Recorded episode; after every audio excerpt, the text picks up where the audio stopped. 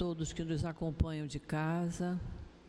Estamos iniciando a nossa reunião dessa tarde, desejando sempre que possamos manter em nosso coração o sentimento natalino, que é o sentimento de amor a Jesus. Teremos outra reunião pública hoje à noite, às sete da noite.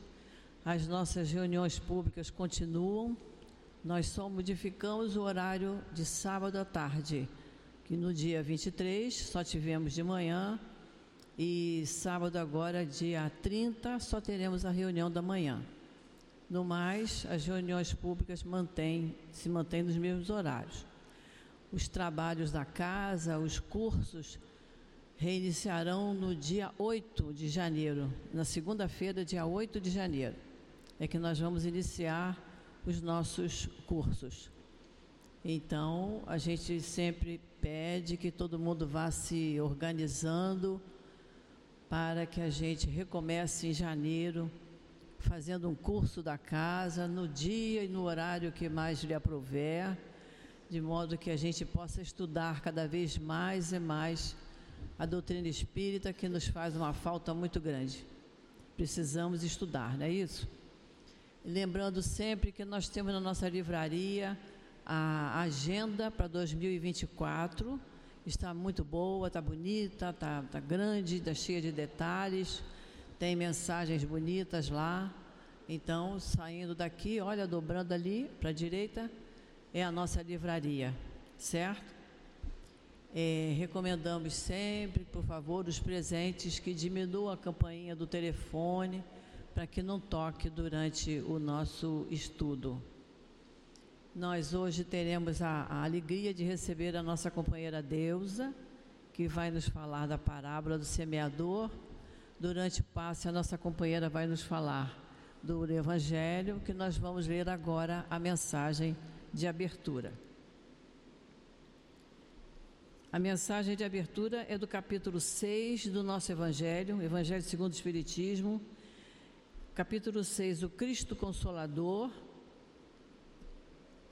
O título é A Vinda do Espírito de Verdade.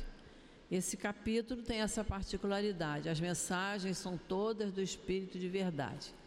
E no item 6, eu vou ler um pedacinho e vocês vão ler em casa o restante, porque é uma mensagem muito bonita. Não pode deixar de ser lida toda. Venho ensinar e consolar os pobres deserdados.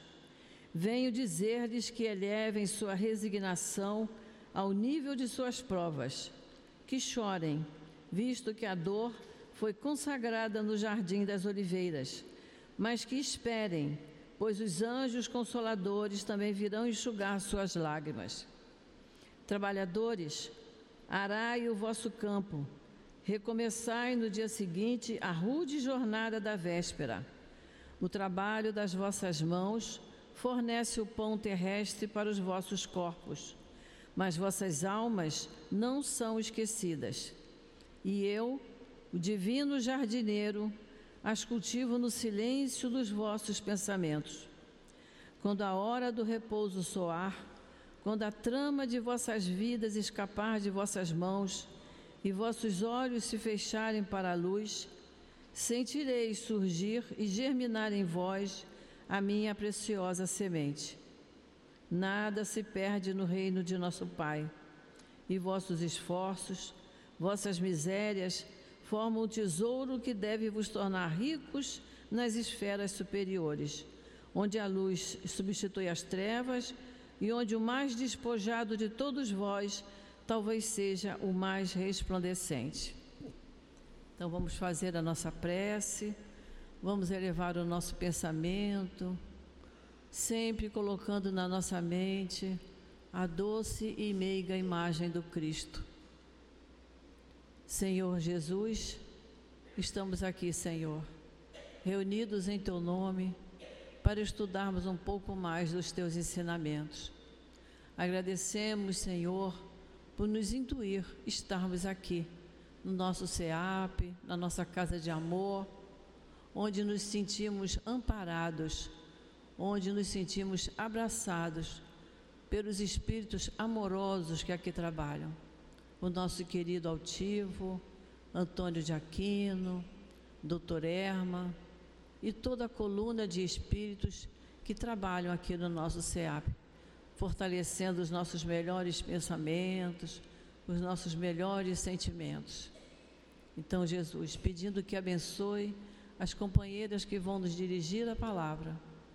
Em teu nome, Senhor, em nome desses espíritos queridos e em nome de Deus, pedimos permissão para iniciarmos o estudo da tarde de hoje. Graças a Deus. A nossa companheira Deusa vai nos falar da parábola do semeador. A parábola do semeador está no nosso Evangelho, segundo o Espiritismo, no capítulo 17, no item 5. E essa passagem está no Evangelho de Mateus, capítulo 13, versículos 18 a 23. A parábola do semeador nos diz assim: Nesse mesmo dia, Jesus, tendo saído de casa, sentou-se à beira do mar, e logo juntou-se em volta dele uma grande multidão, de tal sorte que foi preciso entrar numa barca, onde se sentou e todo o povo permaneceu de pé na praia. Ele então disse muitas coisas por parábolas, falando: Aquele que semeia saiu a semear. E enquanto semeava, uma parte da semente caiu ao longo do caminho, e as aves do céu vieram e a comeram. Uma outra parte caiu em lugar pedregoso, onde não havia muita terra e logo nasceu, porque a terra onde ela estava não tinha profundidade. Mas saindo o sol, queimou-se, e como não tinha raiz, secou. Outra parte caiu sobre os espinhos, mas quando os espinhos cresceram, eles a sufocaram. Outra finalmente caiu em boa terra e frutificou. Alguns grãos produziram cem por um, outros sessenta e outros trinta que ouça aquele que tem ouvidos para ouvir. Ouvi, pois, vós outros a parábola do semeador. Todo aquele que ouve a palavra do reino e não lhe dá atenção, vem o espírito maligno e tira o que foi semeado em seu coração. Esse é o que recebeu a semente ao longo do caminho. O que recebeu a semente em meio das pedras é o que ouve a palavra e na mesma hora recebe com gosto porém ele não tem em si raiz, antes é de pouca duração.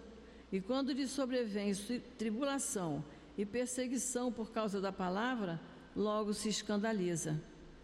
O que recebeu a semente entre os espinhos é aquele que ouve a palavra, mas em seguida os cuidados deste mundo e a ilusão das riquezas sufocam nele a palavra, e ela se torna infrutífera. Aquele, porém, que recebeu a semente em boa terra, é o que escuta a palavra, que lhe presta atenção e ela frutifica e rende cem, sessenta ou trinta por um. Que Jesus abençoe a nossa companheira. Meus irmãos, que o Senhor Jesus, que, aliás, que estejamos abertos né, às bênçãos de Jesus. Hoje pela manhã eu iria ligar dizendo que não vinha, porque viram a voz como é que está, né, gente? É, dor de garganta, eu trabalhei 37 anos em educação, sempre falei, eu nunca perdi a voz, mas dessa vez está assim. Eu até falei assim, olha, eu vou até onde der, né? Até para vir, porque que acontece? Após as festas natalinas, muita gente acha. A voz não está saindo? Muita gente acha que é hora de tirar férias, não é? No Teresa Dávila, a gente traz o abraço, em nome do Centro Espírita Fraternal Teresa Dávila, a gente tem um trabalho no dia de Natal. E esse ano fizemos 20 anos do trabalho. Então as pessoas vão chegando, sete e meia da manhã, e se arrumam. É, mini ceia, brinquedo, algumas questões, né? Para é, contemplar a população de rua. E é claro que foi um trabalho que foi de sete e meia da manhã sete horas da noite, estávamos partindo o bolo, né? Do, do aniversário. E na terça-feira, tem reunião às três, quer dizer, reunião de médium duas e meia, depois tem às três e às sete horas da noite. E alguém falou assim, é bom não fazer reunião não, que as pessoas estão cansadas. E aí tem a ver com a parábola? Tem. Porque a gente às vezes quer adaptar a casa espírita a gente, mas a casa espírita é de Jesus. E aí a fala foi essa: quem estiver cansado, descanse. Mas a casa não pode fechar em função de ABCZ, não é? Porque fomos às ruas. Quando se dá o alimento, a roupa, o brinquedo, o agasalho, gente, isso aí qualquer que faz. Não é vantagem nenhuma e não caracteriza trabalho espírita. Não caracteriza isso. O trabalho espírita vai ser caracterizado pelo contato que eu tenho com o outro. E é nesse ponto que Kardec fala no livro dos médicos, somos médios. Então, quando a gente vai à rua levar alguma coisa, na verdade, a gente apresenta Jesus e traz todo mundo que está desabrigado todo mundo que está desorientado. E quem está desabrigado, desorientado, a gente até brincou, não vai para a casa de cada médico, que a gente não tem suporte para isso, não. Vai para a casa espírita. E aí a gente falou assim, olha que bonito, né? Aí vem esse povo todo, a Falange Teresa Dávila, o Birajara, Rafael, Francisco de Assis, três mentores da casa atrás. E aí chega no dia, as pessoas não vêm porque estão cansadinhas. Percebemos. E aí a gente pode falar isso é na casa, né, numa casa que leva o nome de Altivo Panfiro, e a gente, pelo tempo né, de convivência, a gente viu né, que foi até o final. A última reunião que Altivo fez, que Altivo participou, eu estava na direção. E ele chegou, né, falou assim, escreveu para mim, né, amiga, alonga a prece que eu vou ter que sair antes, que eu estou mal. Aí, né, ele é, a palestra, teve os passes, acabando os passes, teve a mensagem de Antônio de Aquino, uma mensagem longa e eloquente, como é o estilo do espírito, né? E a partir dali ele botou a mão assim na minha, no meu punho, né? Saiu e eu fui fazendo a prece alonguei na prece, né? Ele precisava sair. Chegando em casa à noite, eu liguei para ele, né? E eu falei assim, na, naquela intimidade que eu tinha, esse chefinho, o que, que houve? O que, que é com você? Ele falou assim, Deusa, eu cheguei em casa, estava com fome, tentei amolecer um biscoito maisena, não deu. Tentei beber um copo de leite, não deu, porque está tudo ferido. Aí eu falei assim, mais altivo. E foi assim, duas semanas antes do encontro do carnaval, né? Do livro dos Espíritos, assim, mais altivo. Você estava na casa desde 10 horas da manhã? Foi para o receituário, depois foi para a reunião. E ele virou e falou assim: Minha filha, o que tem que ser feito, tem que ser feito. Então, gente, a gente que herdou esse tipo de semente, né? Não dá para fazer corpo mole porque está sem voz. Não dá para fazer corpo mole porque estou cansadinha, né? Não dá para isso, né? Porque a gente tem o exemplo. E aí Jesus, como mestre, ele veio trazer a parábola que é a história. Mas não é uma história que fica lá no alto. É uma história que tem a ver com a nossa vivência do dia a dia. E esse é o ponto é fundamental que eu entendo de Jesus é a utilidade, gente, porque de teóricos o mundo está cheio. E um monte de teorias, um monte de ideias não resolveram ainda o problema da incompletude, o problema da dificuldade. Embora algumas pessoas não entendam, mas a gente vai em caravana, né? uma caravana vai para o subúrbio, gente vai para Madureira, Cascadura, Engenho Novo, e a outra caravana vai para Tijuca, é, desce pela Tijuca e vai para o centro da cidade, né? E a gente tem um carro de som, tocando música de Natal, e tem a figura de Papai Noel, pessoal, Papai Noel espírita. Tem uma, uma, uma questão dessa. Mas por quê? Por quê? Porque quem está na rua não teve tempo de ter o pensar que a gente tem. E não é só a criança, não é só o jovem, não, é o adulto. É aquela, aquela pessoa adulta que vai pedir uma boneca, que vai pedir uma bola, que vai pedir alguma coisa assim. E o Weber, né, ele costuma falar assim, a gente vai acordando a cidade da alegria e da depressão, porque quase sempre, no dia de Natal, à tarde, após o almoço, o sentimento não é o melhor. É o filho que foi para a casa da nora, é, é para a casa da sogra, e a pessoa está sozinha e está com raiva porque fulano não veio para a ceia, porque fulano nem ligou, essa situação toda, né? Que existe, gente. E a gente, esse ano, teve uma prova, porque a gente aprendeu assim, gente. As questões espirituais, elas vêm a partir de quê? O que, que Kardec fez? Ele observou, né? A partir da observação, ele analisou e concluiu. Então a gente vai observando assim as questões. E esse ano foi muito interessante que quando saiu uma das caravanas, um prédio inteirinho da rua Uruguai desceu. Aí as pessoas assim, desceram as crianças para tirar foto do Papai Noel.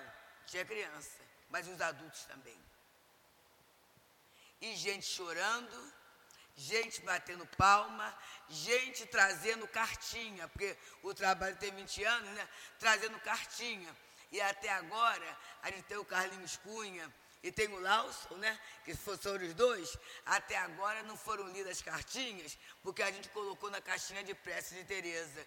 Que o que é que um adulto que mora bem, né? Porque aquela área ali é, são pessoas é, para morar na Uruguai, no prédio daquele, o poder aquisitivo, numa carência material, mas o que leva as pessoas a chorarem e a buscarem ali. Eles não estão buscando Papai Noel. Eles estão buscando a vibração da casa espírita.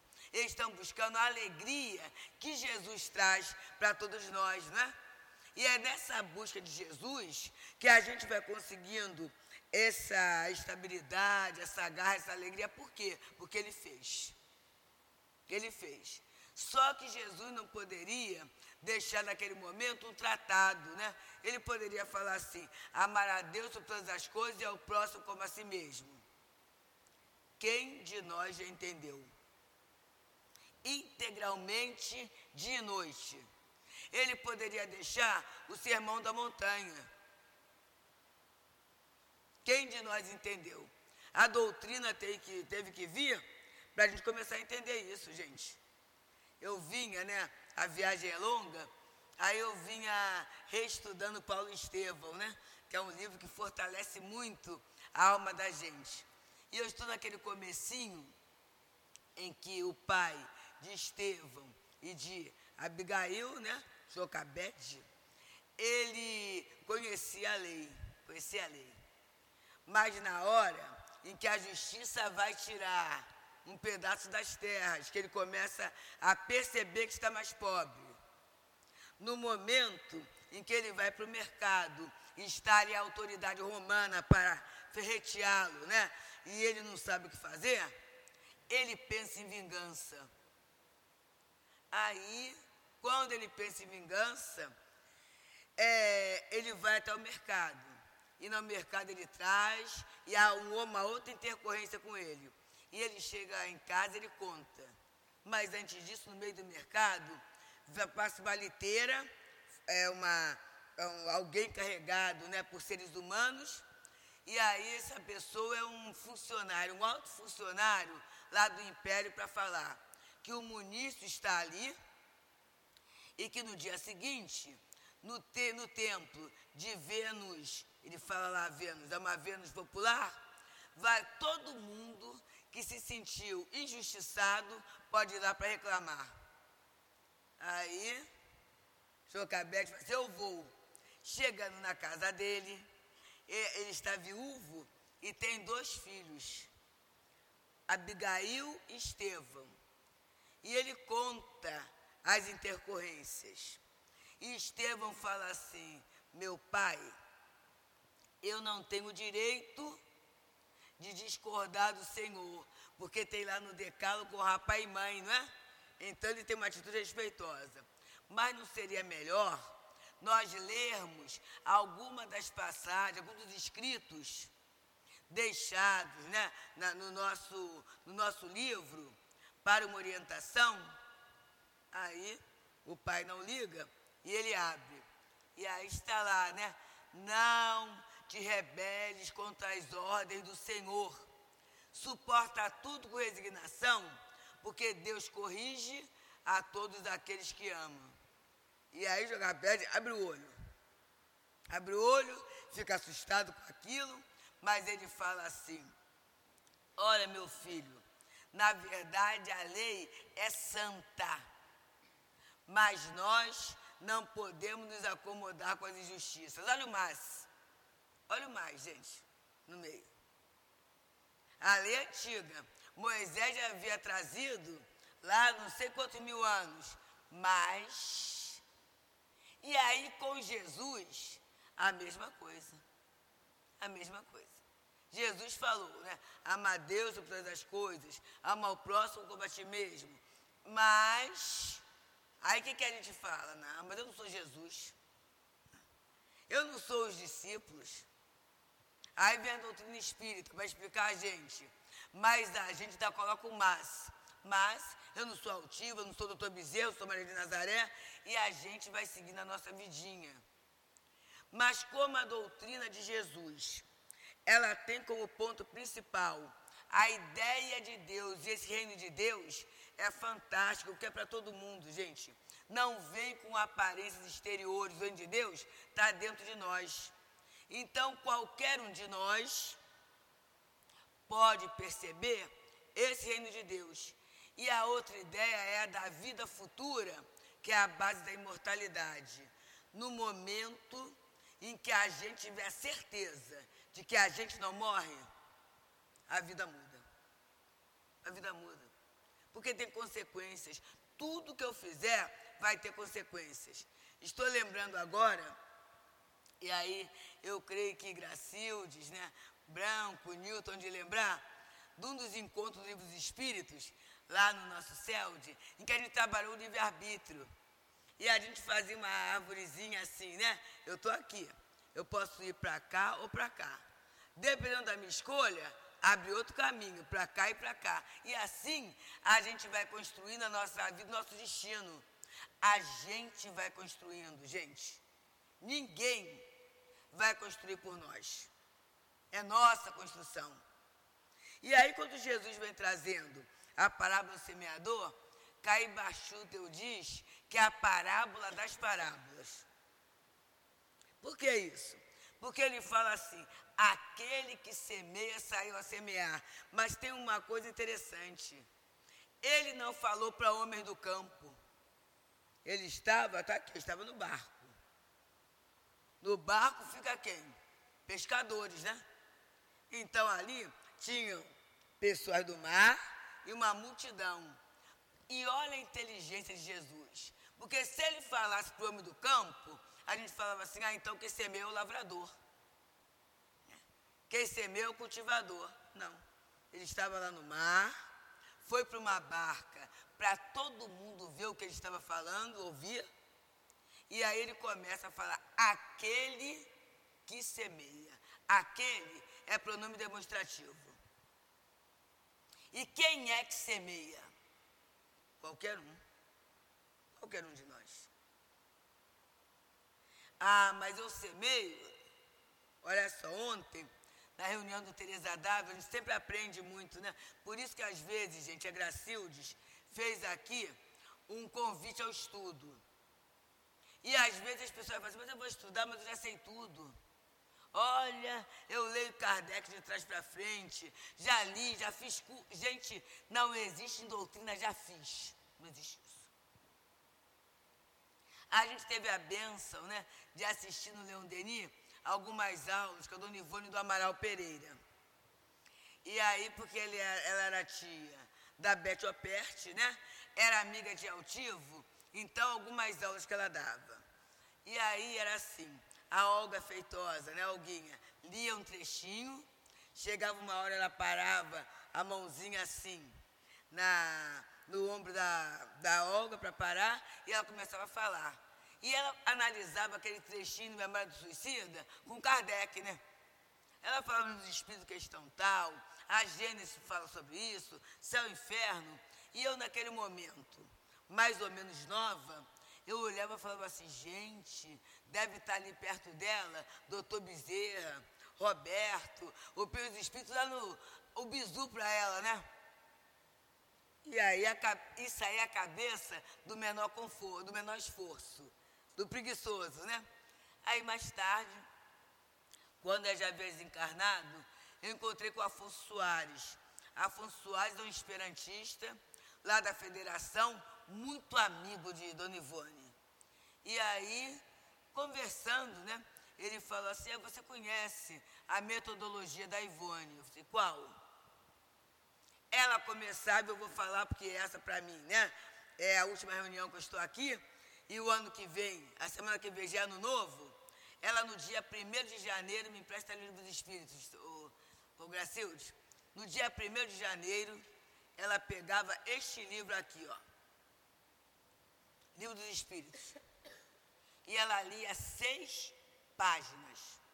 Seis páginas. No dia 2, ela lia mais seis. No dia três, mais seis. E assim ela ia até acabar o livro dos Espíritos. Acabou o livro dos Espíritos? Livro dos Médios. Seis páginas por dia. E fazendo assim, livro dos Médios, ela ia céu e inferno. Depois, o Evangelho segundo o Espiritismo. Depois, a Gênese. E assim, durante o ano, ela lia toda a codificação. Aí eu conversando com o altivo, Falei assim, altivo. Então, se ela fez isso ao longo de mais de 40 anos de vida, ele não deixou acabar. Ele falou assim: ela vai ter resposta espírita para toda a situação da vida, e os espíritos vão encontrar nela bagagem para se expressar. E aí eu olhei assim, né? Mas na época, né, a preguiça não fazia, nessa ordem não. Eu ia lendo o que, o que eu tinha que falar, estudar porque eu achava também que já tinha lido tudo, né? Aí eu comecei a fazer, de mais ou menos uns oito anos para cá. Né? Eu estou acabando agora, já que o evangelho meu sai da sequência, porque eu leio todo dia, sequencialmente, né? Então, deu para botar obras póstumas. Eu estou acabando obras póstumas, gente. E como estudar segurança não é para você falar, não é para você viver porque a gente tem desafios. Quando eu falei da árvore do livre-arbítrio, a gente tem resoluções a tomar e às vezes são situações complicadíssimas, gente. Dependendo do que você escolha, você vai afetar pessoas, você pode afetar instituições, né? Você pode complicar sua vida. Então, mas aí quando você pensa assim, peraí, o que está na doutrina, o que, que Jesus gostaria que eu fizesse? Aí muda. Isso é semeadura. Porque a gente, e aí eu vou contar, voltar ao ponto. No estudo de ontem à tarde, a sayonara que estava fazendo o estudo falou assim: há uma pesquisa que cada um de nós tem comportamentos das cinco, de cinco pessoas com quem convivemos nos influenciaram. A primeira coisa, os pais, né? Não adianta eu falar que eu não tenho nada de meu pai, nada da minha mãe, porque eu tenho. E tem até aquela canção que ele e Regina cantava como nossos pais, né? A gente tem coisas. A gente a vida, até quando está passando, olha, quando eu tiver meus filhos, vai ser tudo diferente. Eu posso fazer muita coisa diferente. Mas eu tenho algumas ações que são repetitivas. Eu tenho que olhar isso. Positivas só? Não. Positivas e negativas. Eu ontem falava alguma coisa sobre. Porque tinha uma pessoa lá é, montando lá uma bancada né, de, de pia, lá no Tereza Dávila, no, no, no Terraço Tereza. E aí teve uma outra pessoa que veio trabalhar no Natal e falou assim, não, amanhã eu posso chegar para ajudar um pouquinho. E a pessoa chegou ontem cedinho, né? E aí a pessoa estava lá fazendo e eu dei uma olhadinha. E aí eu falei assim, é, papai, né? Aí a pessoa fala assim, não, porque eu sou, eu trabalho com carpintaria, trabalho com, faço tudo, não faz tudo. Aí eu falei assim, pois é, papai foi carpinteiro e marceneiro. E quando ele tinha que chamar alguém para ajudar, para auxiliar, aí a pessoa na hora do almoço falou assim, e aí, seu José, eu vou ficar? Ele falou assim, no final do dia eu falo. Por que ele falava no final do dia? Porque no final do dia ele ia ver como é que as pessoas botavam as ferramentas. Dependendo de como elas botassem a ferramenta, ele, viria, ele veria, né? O cuidado que eu tenho com a ferramenta é o cuidado que eu tenho com a madeira e que eu sou um trabalhador. E aí eu falava, isso no Teresa Dávila, sabe, gente? Que às vezes as pessoas falam assim, como é que você faz tanta coisa? Porque eu tenho que aprender a organização. Aí eu falo assim, na minha casa, eu não procuro um fermento, eu não procuro um creme de leite, como eu não procuro um sabão em pó, tudo isso, porque tudo tem lugar. Então, se faltar luz, como faltou luz hoje, eu vou lá e pego, né? E aí, qual é a luta na casa espírita? É as pessoas respeitarem essa ordem. Porque às vezes as pessoas, né? É, teve uma questão do gorro de Natal lá, aí começaram. Né? Aí alguém virou e falou assim, não, isso ainda está na sua casa. Aí na minha casa, né, na parte de baixo, um armário com coisa do Tereza, e a gente fez a mudança toda para lá. Quase igual essa mudança, né? Aí eu falei assim, olha só, ele não está na minha casa. Então está aqui. Aí está aqui onde? Aí uma, um dos diretores começou a pegar um container, né? Aí a outra pessoa ajudou, estava no container embaixo. Aí alguém virou assim, tá vendo? Procurando aspas, mas não tem que se procurar nada. Se tivesse etiquetado gorros, porque o tempo que você perde procurando alguma coisa é o tempo de um atendimento fraterno, é o tempo de uma prece, é o tempo de um passe, é um tempo de um estudo. Então, gente, não dá para roubar tempo da nossa encarnação. Não dá. A gente, quando desencarnar, vai ter que dar conta de todo o tempo, como o nosso tesouro maior, né? A gente tem o nosso corpo físico, quem está encarnado, e quem está desencarnado tem o corpo espiritual, e a, que é a nossa marca, e a gente tem o tempo. O como é que eu estou administrando meu tempo? Ah, mas quer dizer que eu vou ter que orar 24 horas na casa espírita? Não, gente. Mas eu fazer coisas que vão me trazer bem. Vão me fazer bem.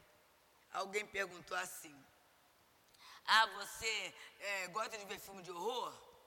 Eu não. Porque média é impressionável, né? Para que, que eu vou ver coisas que depois vão me tirar o sono? Para que, que eu vou ver coisas que na hora que eu estiver fazendo um trabalho, uma tarefa de passe, tudo, aquela imagem vai vir na minha cabeça? E não vai ajudar ninguém. Então eu vou querer, posso ver filme? Posso ver filme sim, mas um filme musical, alguma coisa que vai me trazer um bem-estar, um conforto, um relaxamento para a alma, né? Em que eu vá sair dali pronta para alguma coisa boa, né? Um aprendizado, Zé Bolhano, né? Ver determinados programas de culinária são excelentes, que a gente vai aprendendo funções de alimento, né? O que, que se usa, para quê. São aprendizados que tem. Então, o que a gente aprende é tesouro. Agora, coisas que não vão levar nada é bobagem, mas são sementes. Mas são sementes. A semente do crime, a semente do ser mais esperto, tudo isso são sementes lançadas. Ontem, nós, antes da reunião, né, saímos com uma outra irmã para visitar alguém que estava internada no Rio Mar o Rio Mar, esse hospital talvez seja perto para quem mora por aqui, né? Mas para a gente que mora, mora mais longe, é difícil, né? Aí a pessoa virou e falou assim, que eu fui com uma médica, né? Com uma amiga médica. E ela falou assim, Deusa, eu não, me, eu não ajeito a dirigir na barra não, não vou me. Não vou me arriscar não. Então vou fazer o seguinte, pego um táxi e ela mora no Grajaú, né? Passo aqui na Tijuca, pego você, a gente vai. Quando pegamos o táxi, e ela pegou um táxi de firma, tudo legal, né? Aí o motorista, ela falou assim, vem cá, não é melhor ir pela Grajaú? Da Grajapaguá? Ele falou assim, não, já estamos aqui, vamos pelo alto. Aí ele pegou o alto, né? E ontem o trânsito estava ótimo, mas ele foi devagar. Só que esse hospital é lá quase no recreio, né? É, é muito longe, é muito para lá. E aí ele parou, ia ser pago lá no cartão de débito, né? Ele parou, aí deu 138 reais. Aí ele parou, a máquina não entrava. Aí a pessoa virou e falou assim, oh, mas nós já paramos, viu? Ele falou assim, não, mas o valor está na minha cabeça, no meu criadinho, né? E esse homem já havia sido operado de uma veia órtica, aquela coisa toda. Aí nós pagamos, né? E aí a pessoa virou e falou assim, olha só, eu só não falei umas coisas, essa pessoa é assim, certo? eu só não falei umas coisas porque eu estava com você e a gente ia fazer uma prece. Mas você viu a situação? Não precisava demorar uma hora para chegar até aqui. Esse percurso ele varia, ele faria em 30, 40 minutos. E aí eu falei assim, é que coisa, né? Aí na volta eu pedi, mas eu pedi um aplicativo. Aí eu, porque eu tinha que chegar no Tereza para a reunião, né? É, é, na hora.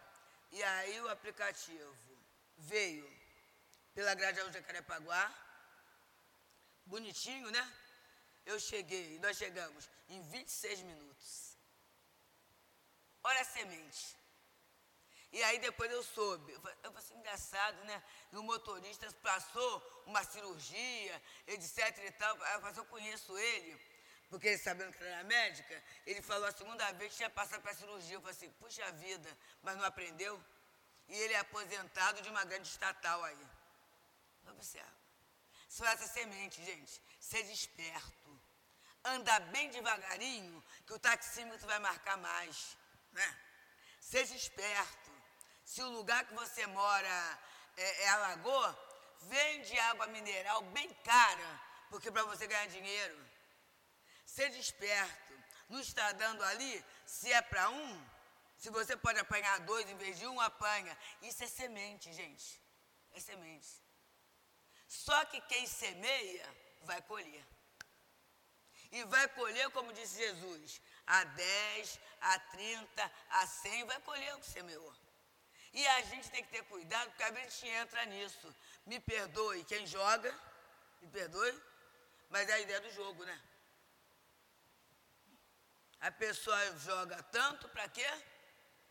Para ganhar tanto lá, lá no alto. Só que aquilo que ele ganha é resultado de quê? De muita gente que, como ele, jogou aquilo ali. Não é legítimo, porque não foi através do trabalho.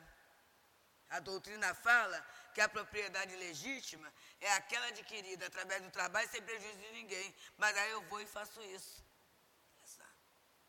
E aí Jesus, o que Jesus falou?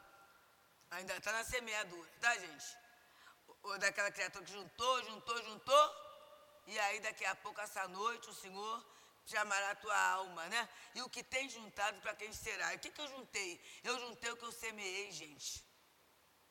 Então, todos nós, e aí eu vou partir dessa, desse pensamento que a, que a amiga pesquisou, né?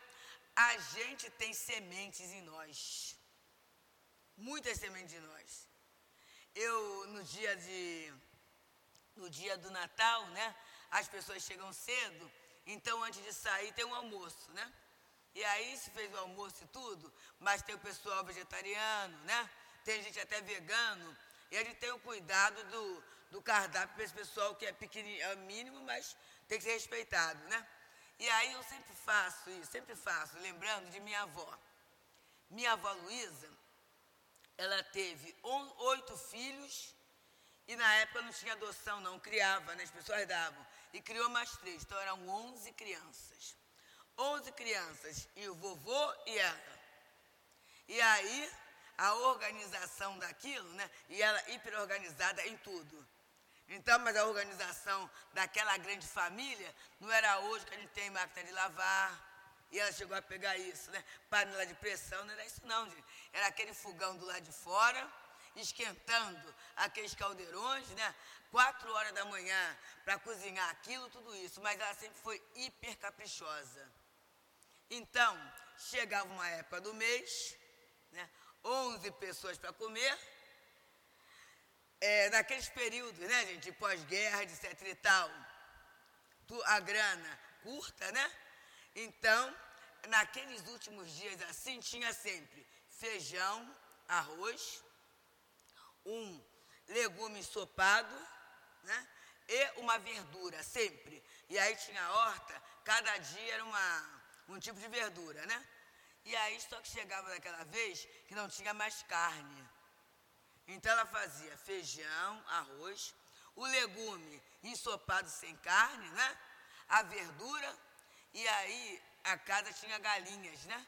Então ela pegava os ovos, cozinhava os ovos no ponto de ovo duro, partia e no meio de cada geminha ela coloava com azeite uma folhinha de salsa. E aquilo era feito em duas travessas.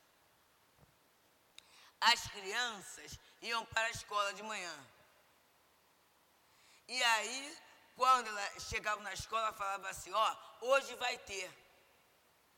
E aí vinham mais cinco, seis coleguinhas para almoçar.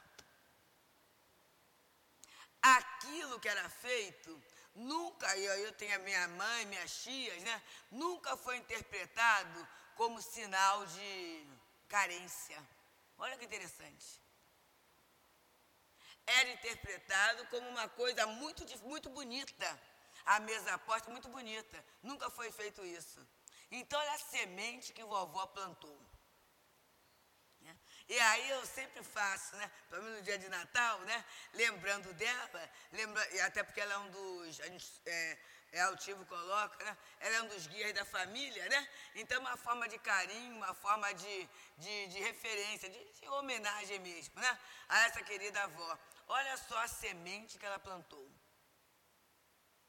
Não precisa ter muito, mas precisa ter amor naquilo que se faz. É isso. Não preciso reclamar daquilo que está faltando. Eu posso observar o recurso que Deus está me dando. E se Deus é meu Pai, Ele dá exatamente aquilo que eu preciso para ser melhor. E tem que zelar por isso. É essa semente que fica, gente. Mas eu posso plantar a semente da reclamação. Tá tudo ruim, tá vendo? Ninguém faz nada. O, é, é, olha só essa situação espírita que fala que é daqui para pior, ele nos tem que voltar. Ó. Lei do progresso. É daí para pior. Quem disse isso? O seu raciocínio, o seu saber, a sua experiência é maior que a de Deus? Você não sabe que Jesus é esse mestre? E aí, Caí Bachuto fala uma coisa que eu acho muito legal para a gente pensar. Ele vai falando do semeador. Ele fala assim, ó. É, acresce ainda que nem todos os pregoeiros da palavra, da palavra do Evangelho, né? A pregoam tal como ela é, em sua simplicidade e despida de formas enganosas. Olha só, gente tem que ser bom. Não precisa ser bonito. Né? Tem que ser bom. Tem que ser bom. Ontem, à noite, né? A Berenice que fez estudo lá no Tereza. E ela é nordestina, né, gente? Então as questões da Paraíba. E aí a pessoa chegou lá, né, uma pessoa da cidade, foi lá para aquele jagunço e falou assim, tinha rinha de galo, né? E ele perguntou assim, qual é o galo bom? Qual é o galo bom que tem aqui? Que eu quero apostar um dinheiro. Aí ele falou assim: ah, o galo bom, tinha o galo vermelho e o galo preto, né? Eu falei assim: bem, o galo bom é o galo preto. Aí ele pegou, apostou mil reais no galo preto. Aí começou a rinha, né? E num minutinho o galo vermelho acabou com o galo preto, né? Pegou a garganta toda, né? Aí ele falou assim: ué, o senhor não é, você não, não, o senhor não falou, você não falou que o galo bom era o galo preto? Eu falei, pois é, o galo preto é bom, porque ele não implica com ninguém. Olha o ponto de vista, né, gente? Então, a gente fica pensando, né? É, muitas vezes se enfeita a verdade, gente. E a gente, quando procura estudar Kardec, estudar a doutrina, aí tem gente que fala que a gente é fundamentalista. Não é isso não. É porque quando você faz muito artifício, a verdade fica escondida. E na hora da dor, não vai ser a ilusão que vai sustentar a gente, não. Na hora da dor, eu tenho que saber que eu sou imortal, eu tenho que saber que a misericórdia divina existe. Eu tenho que saber que eu tenho um espírito protetor, um guia espiritual, com muita clareza. A clareza vai me dar suportação. Porque se eu tiver toda a fantasia, só não me ajuda não.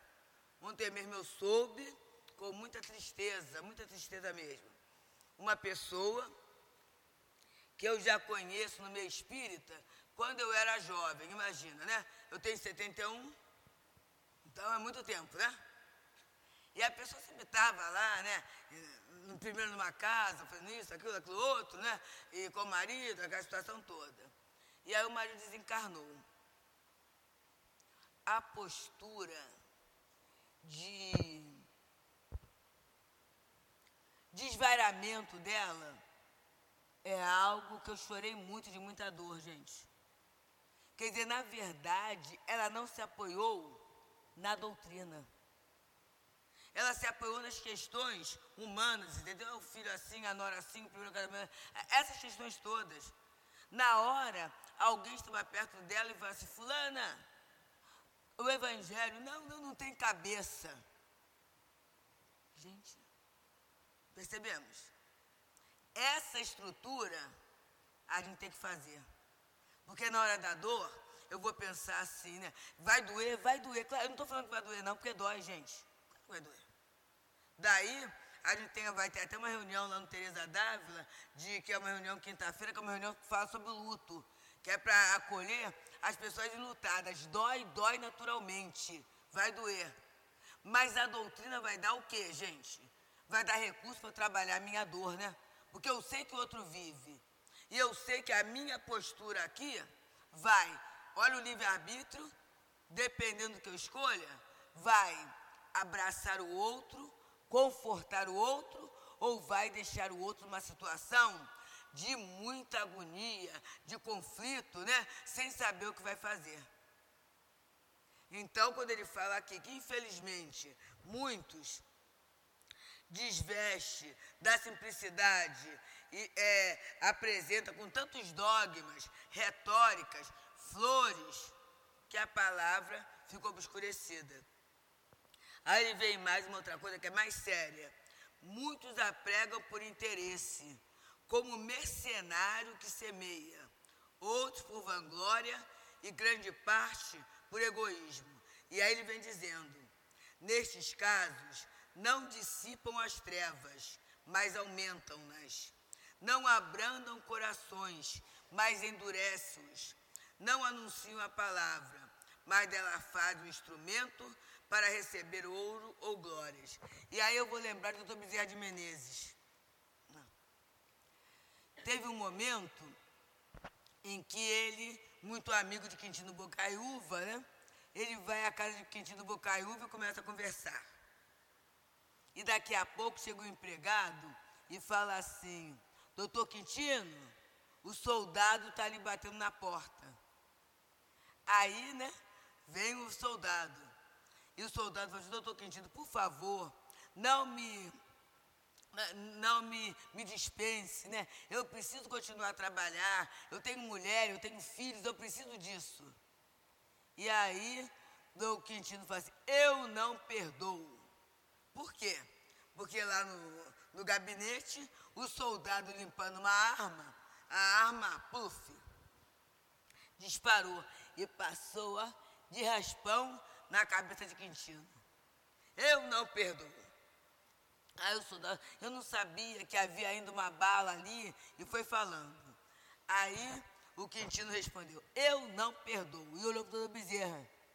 Falou assim, Bezerra, eu não perdoo. Eu tenho esse direito ou não tenho? Aí o doutor Misério Menezes falou assim: você tem todo o direito de perdoar, de não perdoar, contanto que você nunca erre. Aí o Quintino, né?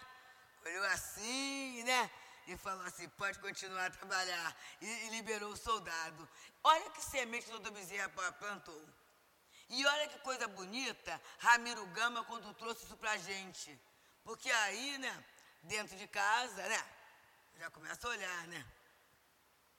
Na, na, na, na, via pública, né? A gente que usa transporte público, tudo isso, tem muita coisa, né, gente? Ontem mesmo, eu conversando com essa, com essa médica, né? Eu falei assim, olha só, né? Mas coitado, né? Coitado, gente. Uma pessoa que é aposentada numa estatal, que tem um salário bom, né? Que de repente pega um táxi. Já é operado da horta, né? Uma situação séria.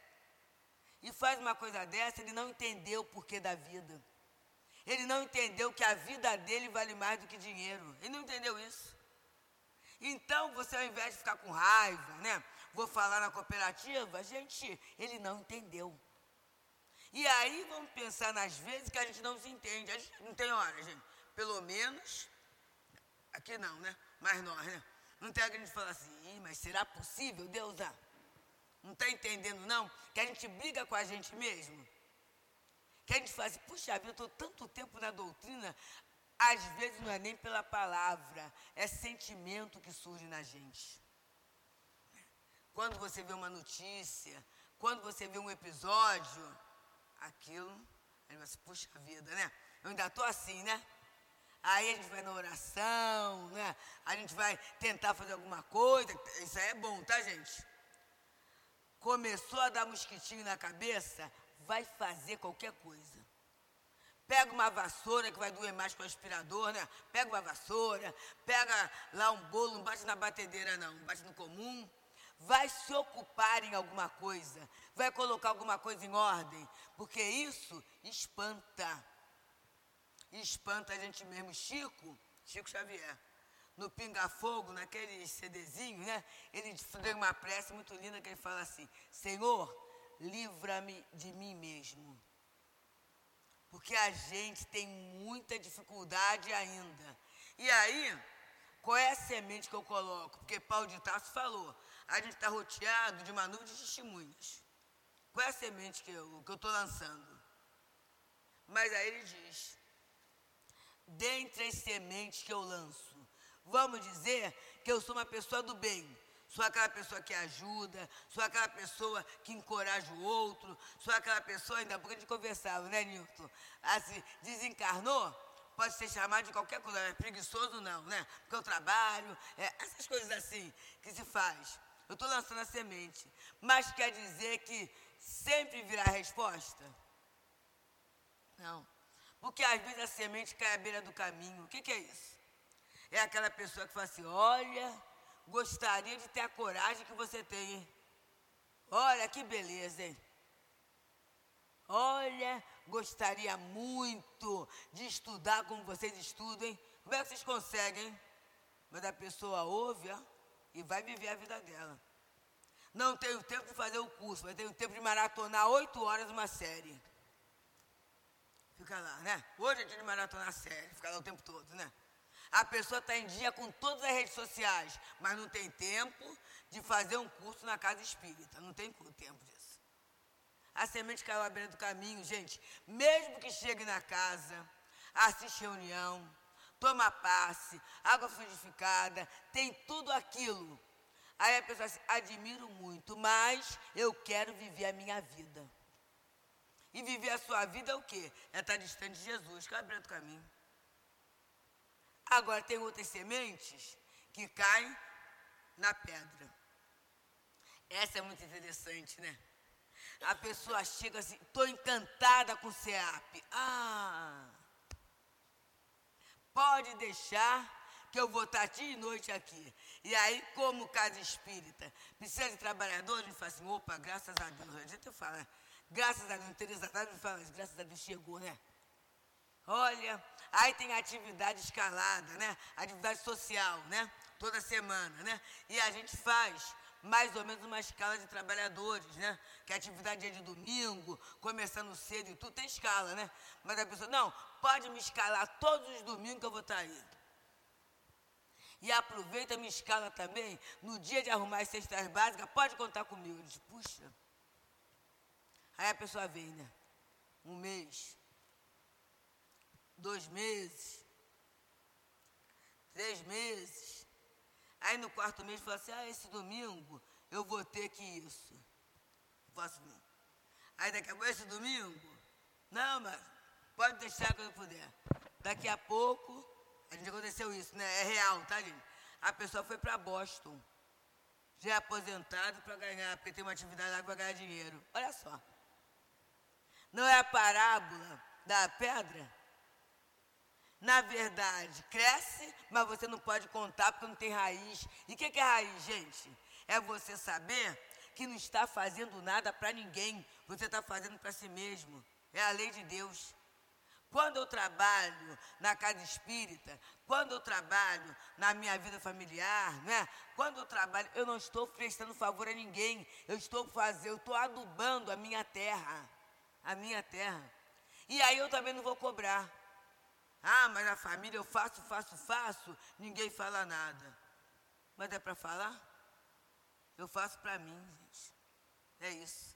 E com certeza o amor que eu semei eu vou colher. Mas ele fala uma outra coisa, que tem aquelas sementes, aqueles ensinamentos, né, que caem. Começa a crescer, mas os espinheiros abafam e ela morre. Que espinheiro é esse, gente? Os cuidados. Nesse momento mesmo, né? A gente tem direito a ter ceia de Natal, tem, né? Ceia de Natal, tá com a família, tudo isso, tá bem. Mas é, é, o que eu falei ainda há pouco. A gente vai exigir que a casa espírita feche entre recesso, porque eu não posso? Não, porque a dor não tira férias. A dor não tira férias, gente. A necessidade não tem folga. Então, o que, que acontece? A, a, olha só, o mundo um dia vai ser um grande centro espírita. Mas o centro espírita não vai reproduzir os caprichos do mundo. É isso. Porque senão sufoca. Senão sufoca. Ah, não pode falar muito da doutrina, não, porque se falar da doutrina afasta as pessoas. Gente, a gente vai falar com a espírita de quê? De futebol, de, de, de política. Não é espaço para isso. Aqui a gente vem para encontrar Jesus. E Jesus para nós, o Evangelho de Jesus é traduzido através da interpretação que esses espíritos superiores, são as vozes do Senhor, trouxeram para nós. Né? Então, mas às vezes cuidar do mundo eu não posso. Olha, gente, vocês podem rir. Eu já vi gente que falou assim, eu não posso hoje é, ir para a atividade do passe, lá no Leão Denis aconteceu isso, porque a manicure só tinha o horário da sessão. Eu não posso ir para o trabalho porque eu tenho pilates, eu tenho atividade física. Gente, é isso, né? O que, que é mais importante? Né? E aí ele fala que finalmente há aqueles que é a boa terra. E qual é a boa terra, gente? Vocês já viram e eu pensei nisso, né? Fui intuída a pensar nisso. Que a terra boa, o adubo bom, tem esterco, né? O adubo bom não é a terra limpinha, aquela areia limpinha, não, né? Tem esterco, tem galho, né? Tem resto de animais, né, gente? A terra do cemitério, aquela terra da cova rasa, é a terra mais frutífera. E eu gostei muito, eu nunca havia pensado, eu agradeço muito ao Tivo, aos guias dessa casa, que eu nunca tinha visto a parábola sobre esse aspecto. A terra boa, que pode ser qualquer um de nós, não vai ser aquela terra limpinha, perfeita, não. É aquela terra que tem esterco, que tem coisinhas mortas, que tem resto de folha. Mas é essa terra que a semente chega e ela produz. E ela vai produzir ou a 10, ou a 20, ou a 30, a 60, de acordo com a sua possibilidade. Então, queridos, que sejamos nós terras férteis. Que a gente não espere ser bom, ser perfeito, para ser o intérprete do amor de Deus, da misericórdia divina, dos amparos espirituais junto à necessidade que a gente possa continuar produzindo, sendo esse solo que a gente é, mas trabalhando para que a boa semente, somente a boa semente, possa florescer. E se a gente pensar assim, a gente vai ter um feliz ano novo. 2024 vai ser muito bom, porque a nossa plantinha, a plantinha do Senhor, vai crescer cada vez mais em nosso, em nosso íntimo, produzindo paz, produzindo alegria, produzindo coragem, produzindo bom ânimo, produzindo trabalho, produzindo esperança legítima junto àquelas pessoas a quem nós estivermos juntos. E encerrando, a gente vai falar a prece do irmão José, que está no livro Preces e Orações, que é o símbolo da boa semente. O irmão José fala assim: Senhor, me abençoa no dia de hoje, para que eu possa abençoar a todos aqueles que passarem no meu caminho. Seja um, seja dois, seja vinte, seja cem, seja mil. Feliz ano novo para todos, com muita paz. É sempre muito bom para nós aprender com a nossa companheira Deusa. Obrigado, Deusa. Muito bom. Vamos passar a segunda parte da nossa reunião, que é dedicada ao trabalho de passe. Pedimos aos médiums que se coloquem, enquanto nós outros que vamos tomar o passe, vamos fechar os nossos olhos, vamos lembrar que temos um anjo de guarda, sempre pronto a ouvir as nossas súplicas.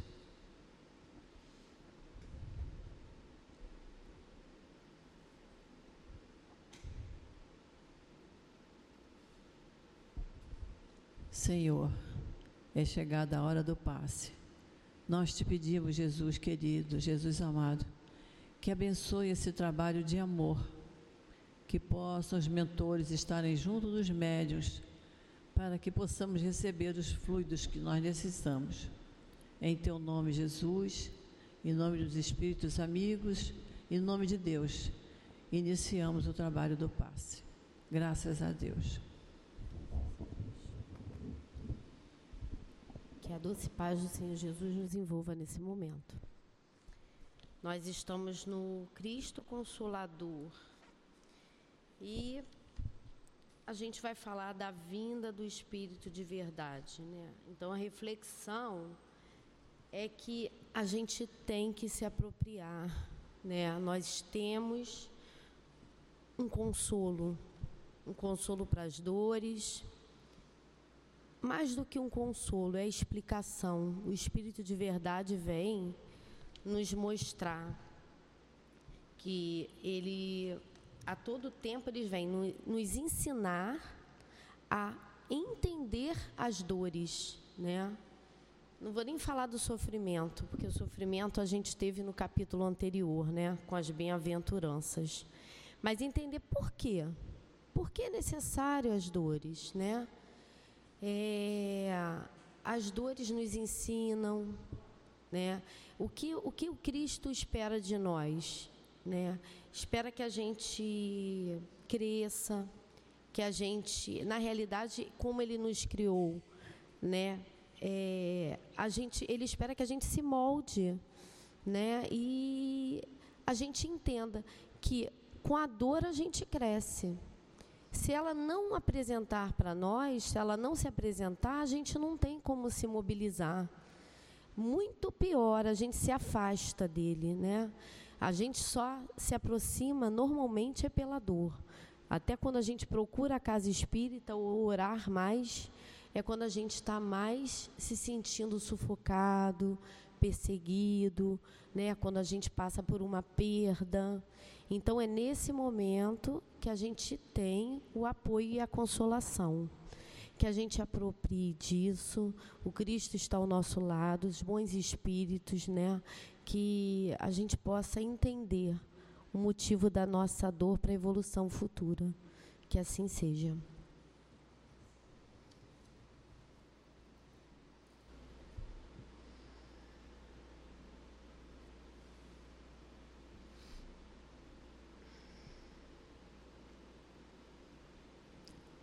Antes da prece final, vamos à leitura da mensagem do plano espiritual. Paz a todos vocês, amados do Pai. Paz. É com grande carinho, amor e satisfação que findamos mais um ano de trabalho juntos. Que no próximo ano, com a permissão de Deus, Pai de amor e misericórdia, continuemos juntos nos árduos trabalhos, alavancando o progresso, cuidando, abraçando, abrigando, aconselhando, falando do amor do Pai, enfatizando o Evangelho de Jesus e cumprindo com os mandamentos do Mestre. Hoje, nesta reunião singela, poucos ainda sabem o significado de uma confraternização cristã, o significado de todos reunidos com palavras que soam o amor entre os cristãos, espíritas, entre as religiões, entre encarnados e desencarnados. Que não só nesse dia em que se comemora o nascimento do Cristo, se unam para se despedirem do ano que se mantenham unidos, se perdoando, dando boas-vindas ao novo ano. Permitam que Jesus seja o guia e modelo que devem seguir e se mantenham unidos também para os trabalhos e estudos do Mestre Jesus. Abracem-se em prol do amor maior. Corrijam-se dos maus hábitos que ainda têm. Estejam unidos em meio às dores que virão diante das pedras que surgirão no caminho da vida. Caminhem sem reclamação, sejam fortes. Lembrem-se que as dores surgem causando sofrimentos avassaladores, tristezas, angústias. As doenças de muitos podem ser um sinal de Deus para lhes mostrar a necessidade de trabalho, do amor ao próximo. Mesmo que vocês não estejam bem, não se aproveitem dos irmãos de longa caminhada terrestre. Façam preces pelos mais necessitados, para que possam ter forças para se levantarem. Não julguem quem lhes ofendem. As chagas causadas pelas ofensas formam cicatrizes divinas e com elas serão mais fortes e confiantes, terão mais fé e mais amor. Se revidarem tais ofensas, com as mesmas palavras de ódio, com calúnias, irão se igualar ao outro, abrindo brechas, se conectando com o mal, se deixando cair sem ter como se levantar. Ficar triste pela ingratidão dos outros é entrar na prisão, onde a penitência é a mágoa, algemado pelos ressentimentos. Todos os sentimentos contrários ao amor são capazes de causar doenças graves no coração. Suportem as lutas e as dores, que são provas e expiações, que não são castigo e fazem parte da caminhada do espírito imortal. É necessário que passemos por tais dores para libertarmos o espírito imortal que somos e alcançarmos voos rumo à perfeição de Deus, e em meio a elas termos a oportunidade de aprender a fazer o certo, de perdoar mais, de abraçar mais, de entender que somos todos, mas todos filhos do mesmo Pai. Pensem nas dificuldades que aprendem e se fortaleçam. Não é nada é fácil. Somente para os acomodados que permanecem estacionados, tudo parece ser fácil. Portanto, não se desesperem com as guerras, com a fome, com a miséria que vos cercam. Façam preces. Façam preces. Peçam ajuda e saberão como agir. Jesus e Kardec. Paz a todos. O irmão guia trabalhador do Cristo.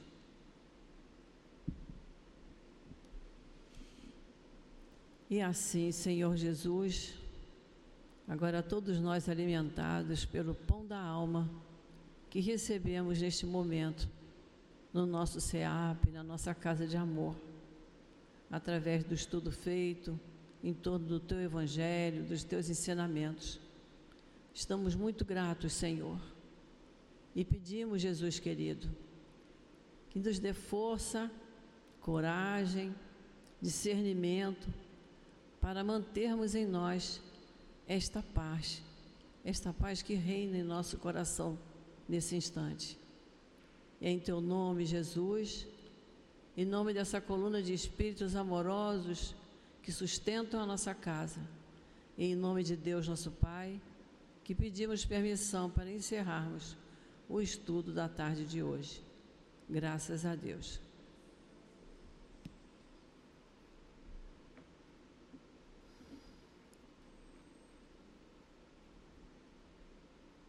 CEAP, Centro Espírita Altivo Panfiro. Uma casa de amor. Uma ótima tarde para todos.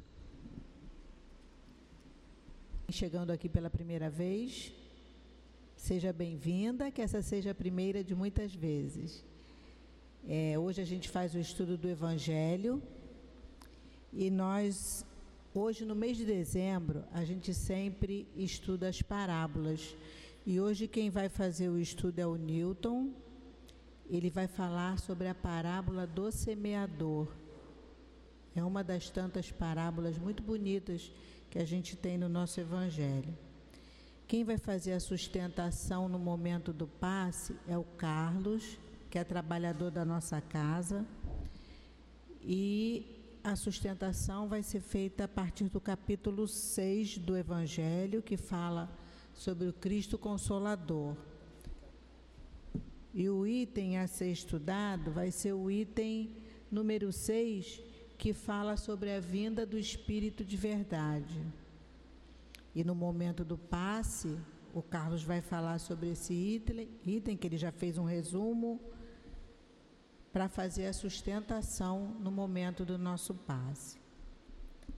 Então eu tenho alguns agradecimentos a fazer, agradecer a todas as pessoas que colaboraram com o Natal das crianças que fazem parte da, eva da evangelização do CEAP.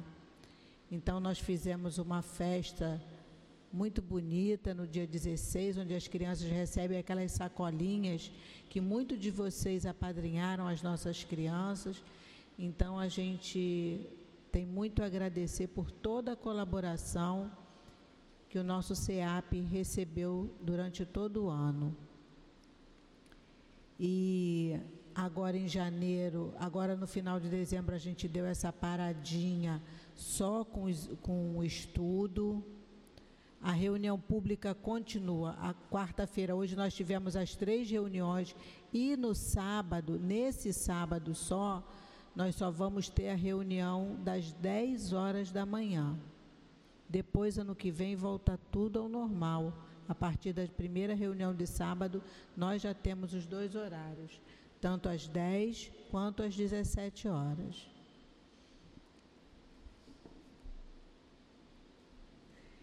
E a gente está convidando vocês para que venham assistir a reunião, porque no sábado a gente tem essas duas reuniões e nas duas reuniões estudam o livro dos Espíritos.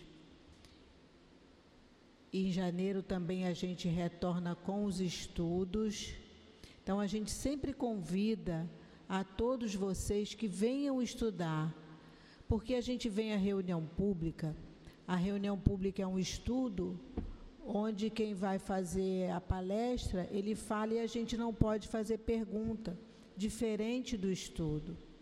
O estudo, você vai tirar suas dúvidas com outros colegas, você vai poder perguntar, e o estudo é que abre a nossa mente, é que faz com que a gente consiga entender os porquês dessa vida, né? dessa nossa caminhada. Então, às vezes, a gente fica se perguntando: o que, que eu estou fazendo aqui, o porquê disso, por que a gente perde ente querido. E nada melhor do que o, do, o estudo da doutrina espírita para esclarecendo. E, e, esse esclarecimento faz com que a gente consiga é, passar por todas essas dificuldades que a gente tem, que nós temos, todos nós temos dificuldades na nossa vida. E a doutrina espírita não vai fazer com que você não tenha problema nenhum, vai fazer, vai nos ajudar a passar por esses problemas com mais entendimento, com mais serenidade. E, e aí a nossa caminhada passa a ser mais tranquila, a gente passa a mudar o nosso comportamento. E, e assim a gente vai fazendo essa modificação que a nossa doutrina tanto fala, mas a gente precisa, essa, essa mudança nossa é de dentro para fora. Não tem outra forma da gente é, alcançar o êxito nessa nossa caminhada, porque a gente está aqui para trabalhar. E aí a gente estuda a doutrina, a gente começa a se interessar pelo trabalho no bem, pelo trabalho da casa, porque a casa oferece um monte de trabalho, a gente tem um monte de frente de trabalho, mas a gente precisa estudar a doutrina para quando você. Ah, eu preciso trabalhar na evangelização.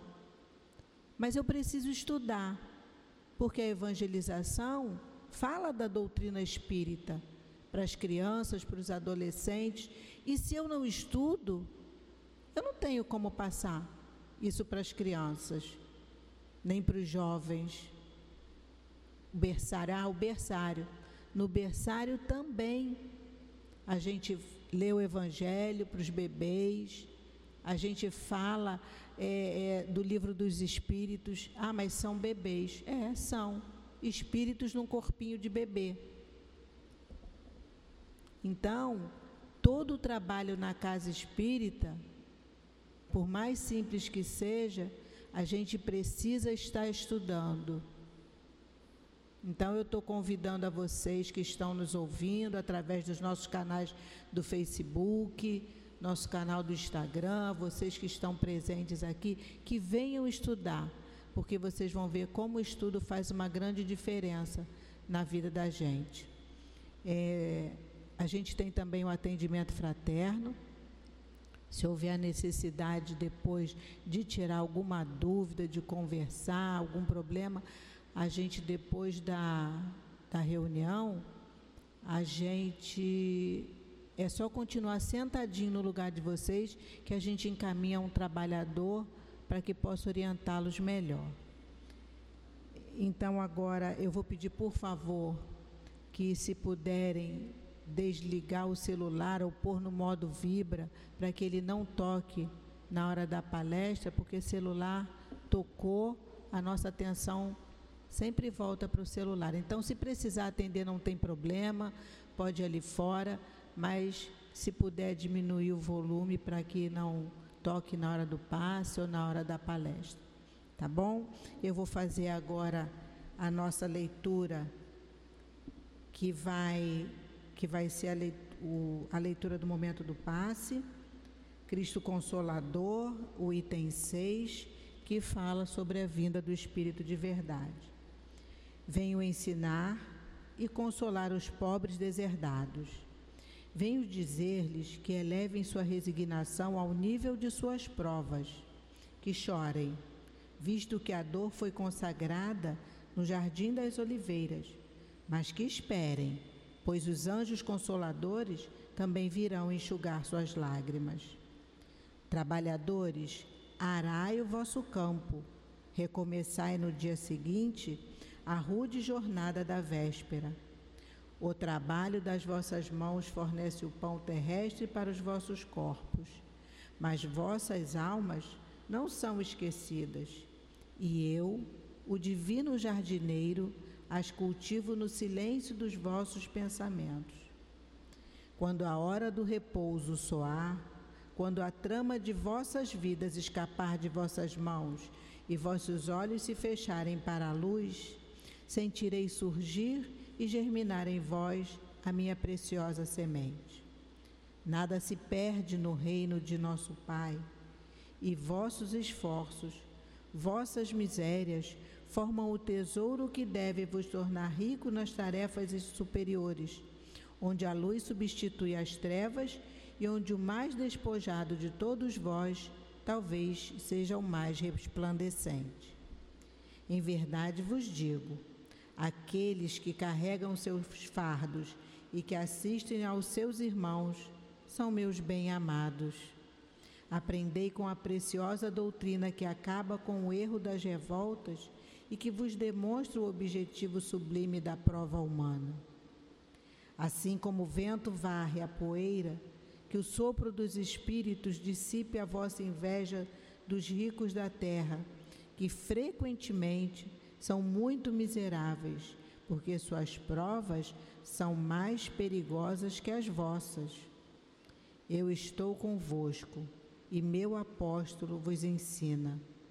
Bebei da fonte viva do amor e preparai-vos, cativos da vida, para um dia vos lançardes, livres e felizes, no seio daquele que vos criou frágeis para vos tornar perfectíveis e deseja que vos moldeis vós mesmos a vossa própria argila, a fim de serdes os artesãos da vossa imortalidade.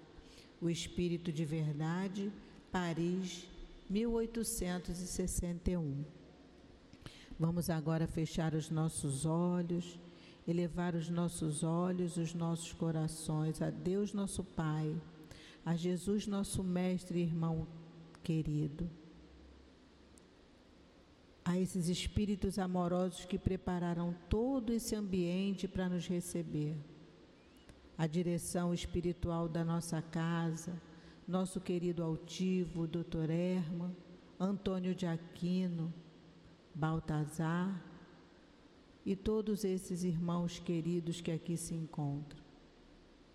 Pedimos que o nosso companheiro Newton possa ser intuído, ajudado, para que suas palavras possam penetrar na nossa mente e nos ajudar na nossa caminhada. Que seja assim, Senhor, em nome do teu amor, em nome de Jesus, mas sempre, acima de tudo, em nome de Deus que te pedimos a permissão para darmos início ao estudo e aos trabalhos da noite de hoje. Graças a Deus. E eu vou fazer a leitura agora da parábola do semeador, que o Newton vai trazer o estudo para a gente. Nesse mesmo dia, Jesus, tendo saído de casa, sentou-se à beira do mar e logo juntou-se em volta dele uma grande multidão, de tal sorte que foi preciso entrar numa barca, onde se sentou todo o povo e todo o povo permaneceu de pé na praia. Ele então disse muitas coisas por parábolas, falando. Aquele que semeia saiu a semear, e enquanto semeava, uma parte da semente caiu ao longo do caminho, e as aves do céu vieram e a comeram. Uma outra parte caiu em lugar pedregoso, onde não havia muita terra, e logo nasceu, porque a terra onde ela estava não tinha profundidade. Mas saindo o sol, queimou-se e, como não tinha raiz, secou outra parte caiu sobre os espinhos. Mas quando os espinhos cresceram, eles a sufocaram. Outra finalmente caiu em boa terra e frutificou. Alguns grãos produziram cem por um, outros sessenta e outros trinta. Que ouça aquele que tem ouvidos para ouvir. Mateus capítulo 13, versículos de 1 a 9. Vou passar a palavra agora para o Newton, vai até 10 para as 8. Bom estudo. Boa noite. Boa noite aos nossos ouvintes. Que Jesus abençoe a nossa noite de estudos. A Mônica nossa irmã, leu a parábola do semeador. E tem a segunda parte da parábola, que Jesus explica o que vem a ser essa parábola. Porque os, os, os apóstolos perguntam a ele: o que, que significa essa parábola? Aí Jesus explica aqui, ó, nessa segunda parte.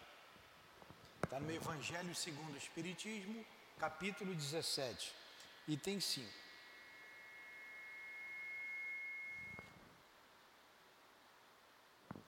Ouvi, pois, vós outros, a parábola do semeador. Todo aquele que ouve a palavra do reino e não lhe dá atenção, vem o espírito maligno e tira o que foi semeado em seu coração. Esse é o que recebeu a semente ao longo do caminho. Então, ele explicou para os apóstolos: aqueles que escutam, mas não estão nem aí para o que ouvem, para os valores do espírito, os valores da alma. Quantas pessoas só se preocupam em viver o aqui e agora? Quantos não se preocupam, nem pensam, nem cogitam que irão morrer um dia? Vive do jeito que dá para viver. Muitos. E gente intelectualizada. Esses homens que estão à frente das nações, levando é, a sua população a guerras, a fome, a miséria, a dores espetaculares. Será que esses homens se preocupam com a vida futura? Será que eles acreditam que após a morte existe vida? Agora, que já ouviram falar do Cristo já. Muitos, inclusive, querem apagar o nome de Jesus na história da humanidade. Aqui mesmo, em São Paulo, tinha lá um secretário, uma secretária de educação, que não queria mais usar, não sei como está hoje, o, a expressão antes e depois do Cristo. Antes e depois do Cristo, e mudar para antes de uma era e depois da era, só para não falar o nome de Jesus. Só para não falar o nome de Jesus. Então, essas pessoas, elas é, incentivam o prazer da matéria, sempre o prazer da matéria, sempre aquilo que vai trazer uma satisfação imediata. São aqueles que escutam, que sabem, mas entra por um ouvido e sai pelo outro. Não dão a devida atenção. Mas um dia eles terão que prestar conta. Por quê? Há um detalhe muito interessante nessa parábola que poucos observam. Que Jesus, quando conta a parábola do semeador, ele não está falando do agricultor. Hoje a deusa fez esse de manhã, à tarde, ela falou aqui, a nossa amiga Deusa Nogueira, ela fez essa observação. Você vê na parábola que Jesus entrou numa barca, ele estava no mar. Então ele não estava falando para agricultores, estava falando para todos nós. Para todos nós. Porque na verdade todos nós também semeamos. Também semeamos. A semente é a palavra divina. Essa é a semente. Então, da mesma maneira que nós somos receptores desta semente, também somos cultivadores desta semente. Jesus foi um semeador perfeito. Um semeador perfeito.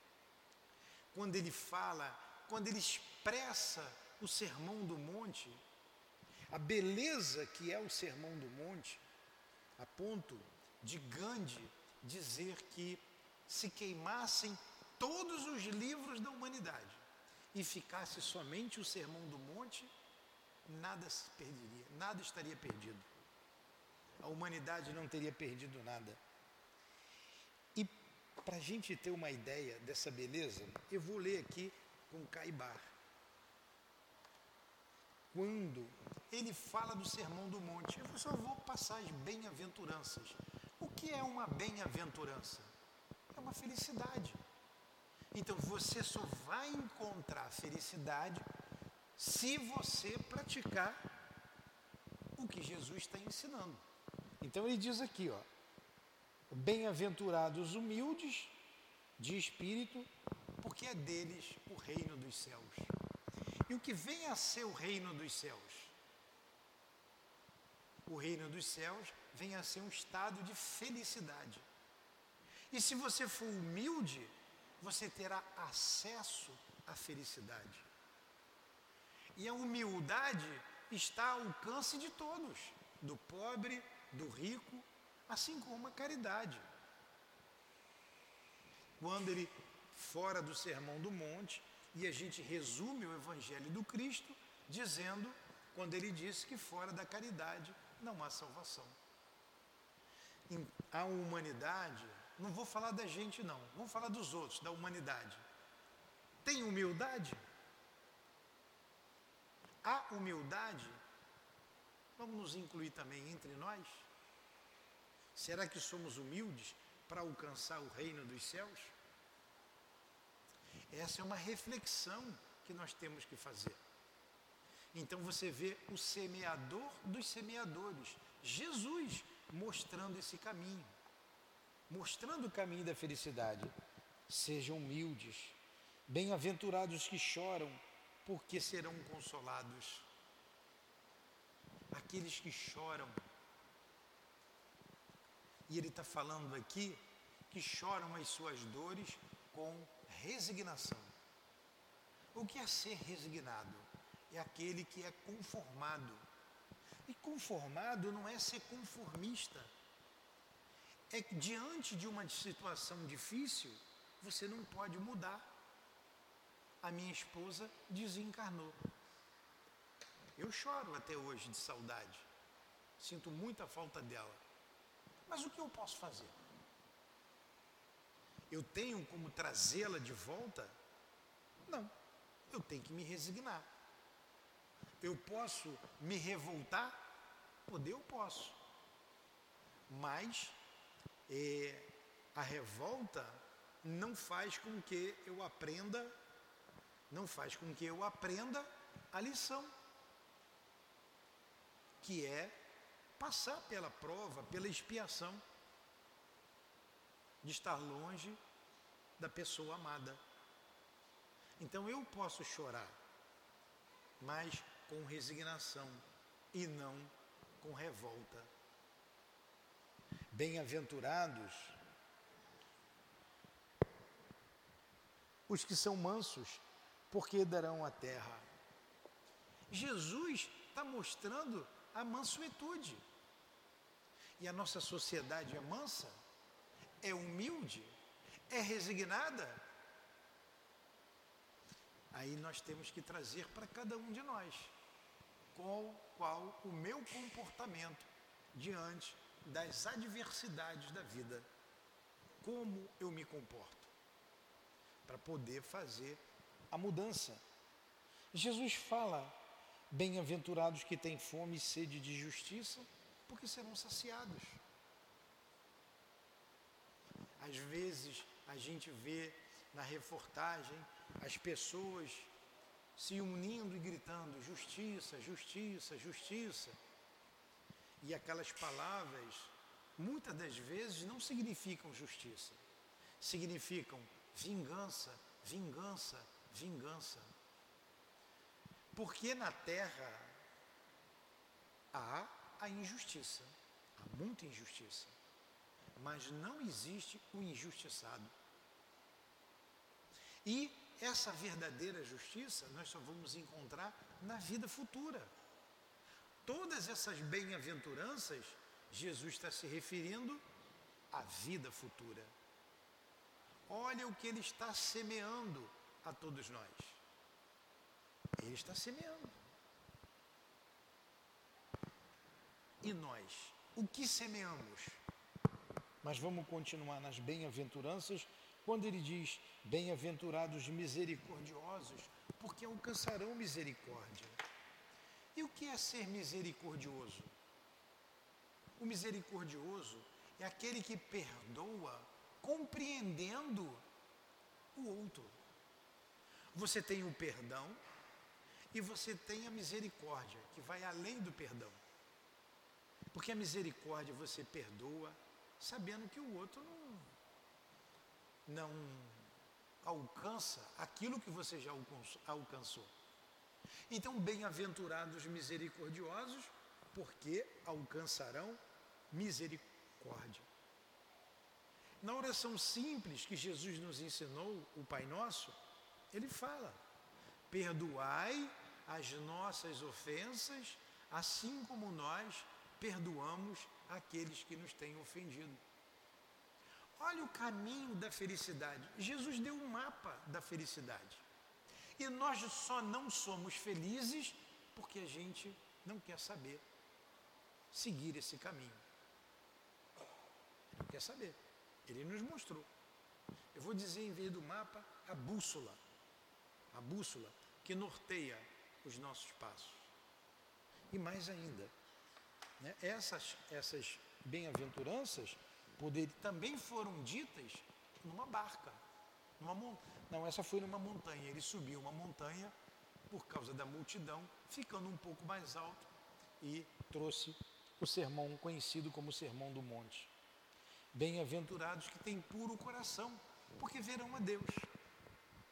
Eu gosto muito, particularmente, da bem-aventurança da pureza do coração. É minha opinião. Eu acho que é a maior das bem-aventuranças. Porque para você ter um coração puro, você tem que ser humilde. Para você ter um coração puro, você precisa ser pacífico, manso. Para você ter o coração puro, você precisa ter todas essas bem-aventuranças. Você precisa confiar na justiça. Você precisa ser resignado. Porque somente assim você verá a Deus. A gente vê alguns irmãos cristãos dizendo assim: Eu vou ver Deus face a face. Como se Deus tivesse face. Ainda é aquela crença num ser antropomórfico. O que é um ser antropomórfico? É um ser em forma de homem. Isso fez parte da crença, porque você imaginar Deus do jeito que os espíritos nos trouxeram, que Kardec nos trouxe, olha Kardec, a terra fértil, mostrando-nos, fazendo uma pergunta aos espíritos e recebendo uma resposta. Ele faz uma pergunta inteligente e recebe uma resposta inteligente. Que é Deus?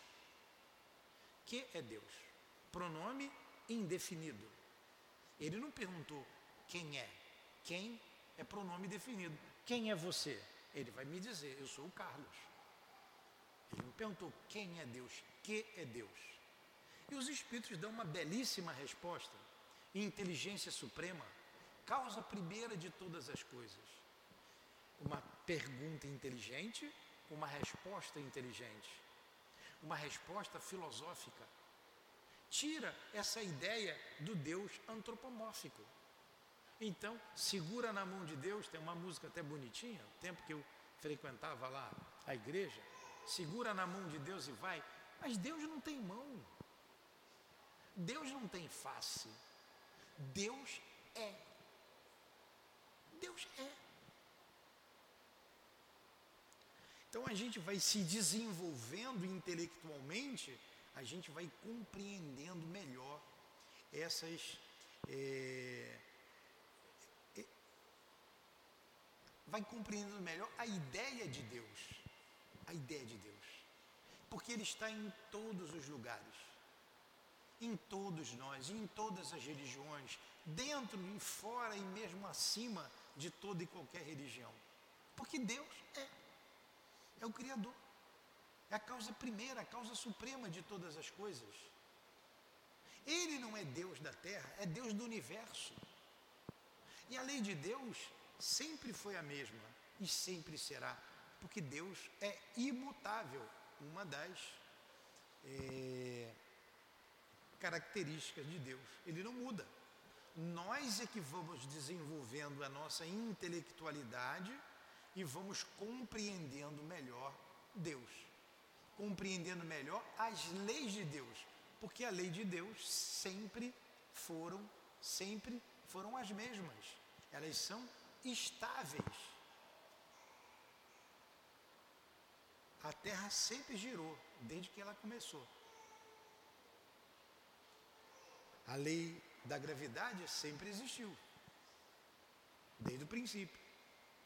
E nós vamos descobrindo essa, fomos descobrindo essa e outras leis. E temos muito ainda que descobrir para compreender melhor a divindade em nós.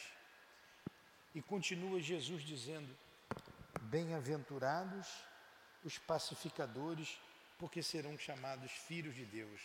Bem-aventurados os que são perseguidos por causa da justiça, porque é deles o reino dos céus. Aí a gente vê Jesus sendo divulgador das é, dos mandamentos de Deus, mostrando-nos um caminho, resumindo todas as leis, todos os profetas na seguinte expressão: Amai-vos uns aos outros, amai a Deus sobre todas as coisas e o próximo como a ti mesmo. Aí estão todas, toda a lei e os profetas. Amar a Deus sobre todas as coisas e o próximo como a ti mesmo. Eis aí toda a lei e os profetas. Olha que semeador é o Cristo. Foi, é e sempre será. Porque são verdades imutáveis. Tem outras verdades? Tem. Que ele não falou? Não tinha como falar. Como tem muita coisa que a gente ainda não tem como aprender. O tempo, o amadurecimento do espírito vai fazer como nós, vai fazer com que compreendamos melhor essas leis. Mas basta você amar o outro amar a Deus sobre todas as coisas e o outro como a ti mesmo. Basta você seguir as bem-aventuranças, que você será feliz, que nós seremos felizes. A dor, a miséria, porque nós não seguimos essas orientações. Olha o que esse divino cultivador, esse divino semeador nos disse dando o exemplo dele mesmo, do que ele fez. E eis que um novo mandamento eu vos dou: amai-vos uns aos outros como eu vos amei. E nós amamos um ao outro como Jesus nos amou. Quando, diante de Pilatos, pergunta a ele se ele era rei, ele responde: Tu dizes, sou o rei, mas o meu reino não é deste mundo. Se o meu reino fosse deste mundo, os meus homens não deixariam que eu caísse nas mãos dos judeus. Deus não deixaria que eu caísse nas mãos dos judeus. Portanto, o meu reino não é desse mundo. Porque o reino de Jesus era um reino de amor, era um reino de paz. Diante de Pilatos, que representava César, ali era um reino da guerra, o reino do ouro, o reino da força, o reino da intriga. E Jesus disse: Não, esse não é meu reino. Eu não sou o rei dos, da, da, do mundo. Tanto, outra expressão conhecidíssima de Jesus: é, não se pode servir a Deus e a mamão. Ou você serve a Deus, ou você serve ao mundo. Mamon representa o mundo. Ou o mundo, ou as coisas de Deus. Por isso nós não misturamos a, a religião, essa casa não mistura a religião com a política. Né? A política cuida das coisas do mundo, da política. Nós cuidamos das coisas divinas, das coisas de Deus. E ele continua aqui, né, na, na, na, na parábola, na resposta do semeador. Nós só tínhamos lido a primeira. Todo aquele que ouve a palavra do reino e não lhe dá atenção, vem o espírito maligno e tira o que lhe foi semeado em seu coração. Esse é o que recebeu a semente ao longo do caminho. E nós tecemos todos esses comentários. E Jesus continua explicando a parábola do semeador. O que recebeu a semente em meio das pedras é o que ouve a palavra e na mesma hora recebe com gosto. Porém, ele não tem em si raiz antes de pouca duração, e quando lhe sobrevém tribulação, perseguição por causa da palavra, logo se escandaliza. É aquele que escuta, pô, é interessante isso. Mas qualquer problema extra, ele abandona tudo. O centro espírita, por exemplo, quantos vêm, gostam, acham interessante, mas é só o presidente da casa fazer uma cara feia que ele vai embora não volta mais. Ah, não vou lá não. Aquele pessoal ali, aquele. Não. É só ele ver alguém de nós aqui fazer uma coisa errada. Ele, vocês, eu, nós não estamos aqui um, devemos amar uns aos outros, mas nós, nós estamos aqui pela causa, pelo Cristo. A causa é a doutrina espírita, é o Cristo. Ninguém está aqui por causa do presidente da casa, que é um homem falho, é um homem que luta, é um homem que, que trabalha, que estuda, que se esforça. Porém, o modelo é Jesus. O presidente deve seguir o modelo, mas ele é falho como todos vocês, como todos nós somos. Esse, quando vê alguma coisa que ele não concorde, ele se escandaliza, ele larga tudo. E tem aquele que a semente cai entre os espinheiros. Quando ele diz aqui explicando, é, é aquele que ouve a palavra, mas em seguida os cuidados deste mundo e a ilusão das riquezas sufocam nele a palavra. Vou ler devagar. O que recebeu a semente entre os espinhos é aquele que ouve a palavra, mas em seguida os cuidados deste mundo e a ilusão das riquezas sufocam nele a palavra e ela se torna infrutífera.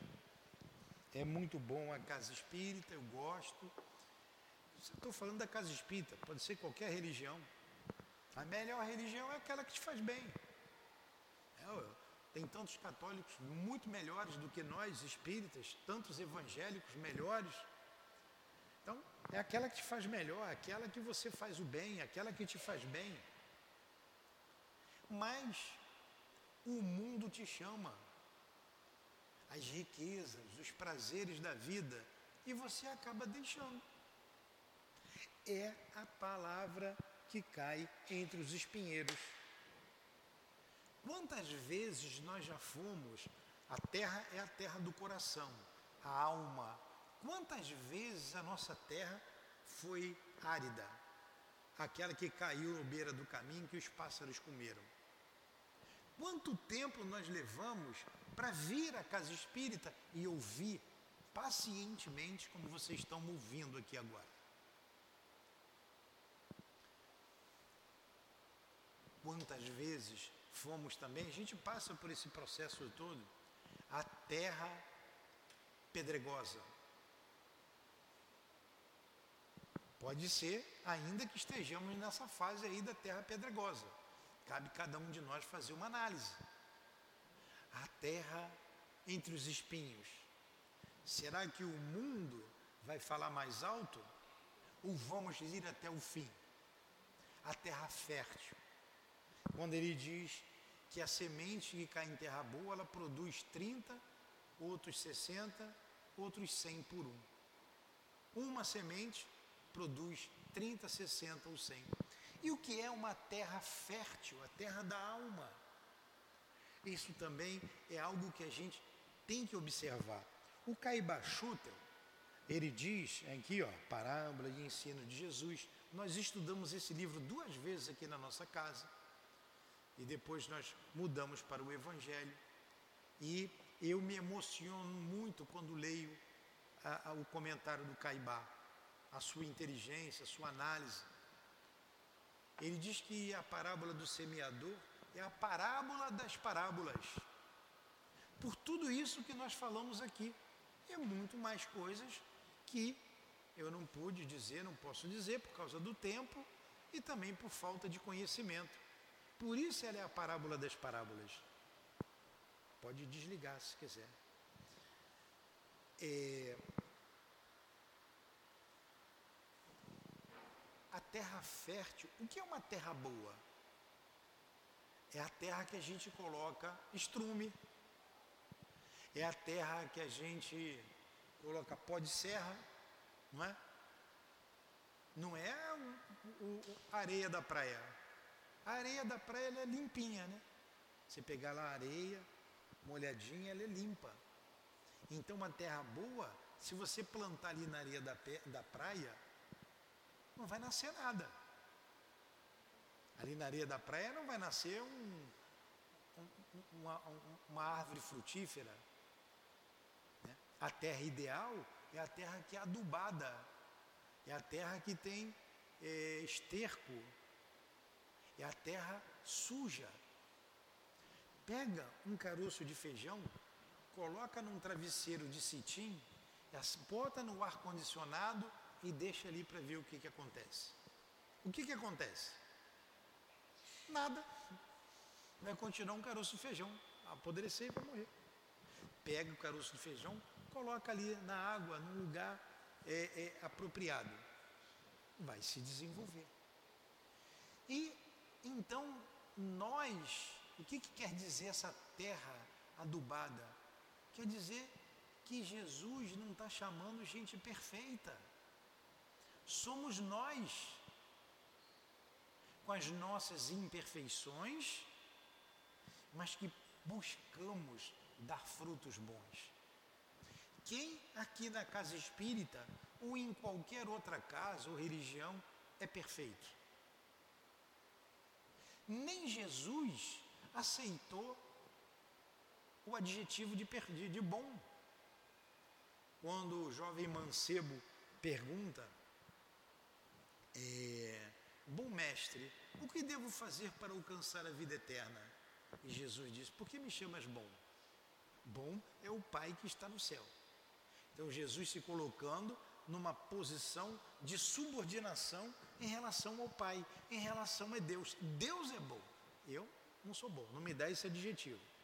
Aí perguntamos: quem de nós aqui é bom? Se Jesus não aceitou esse qualificativo. Quem Jesus chamou para fazer parte do seu apostolado? Foram os intelectuais ou foram pessoas simples? Foram homens simples, pescadores, gente do povo. Você tem ali o Mateus, que era cobrador de impostos, era mais intelectualizado. O restante todo mundo era simples. Então, nós somos os discípulos de Jesus. Todos nós podemos ser discípulos, podemos não, somos. Todos nós que seguimos a orientação do Mestre somos seus discípulos. E a nossa terra, a terra da nossa alma, não é uma terra perfeita. E se a gente conseguir produzir 30, para a gente entender, uma árvore que dá 30 frutos é uma árvore boa. A que dá 60 também é boa. A que dá 100 também é boa. A que dá 100 é tão boa quanto a que dá 30. Então a terra da nossa alma não é a terra perfeita, mas nós podemos, se nós quisermos, seguir o caminho que Jesus nos apontou. No Sermão do Monte, por exemplo. Aí, o que diz o nosso Caibá, com relação ao que nós falamos do Cristo, ele diz aqui, é, mas se assim acontece para o comum dos homens, como para grande parte da terra improdutiva que faz parte do nosso mundo, também se distingue entre dentre todos uma pleiade de espíritos de boa vontade, que ouvem a palavra de Deus põe-na por obra, e dessa semente bendita resulta tão grande produção que se pode contar cento por um. Então ele está falando de espíritos. Olha só, a parábola tem dois sentidos, tem dois, duas ideias. É o que nós recebemos, como recebemos, de acordo com a nossa alma, com a nossa boa vontade, que tipo de alma é a minha, pedregosa, espinhenta, do caminho ou a terra boa, e como nós fazemos com aquilo que a gente tem. Então, os bons espíritos, por exemplo, Allan Kardec, que terra boa. E Kardec era um espírito perfeito? Não. Kardec não era um espírito perfeito. Jesus foi o maior espírito que já teve aqui na Terra. Olha quantos frutos Kardec deu. Quantos bons frutos ele produziu com o seu trabalho, com a sua dedicação, com o seu conhecimento. O que ele fez da sua intelectualidade? Um escritor, poliglota, um homem bom, Kardec era caridoso. Sempre foi.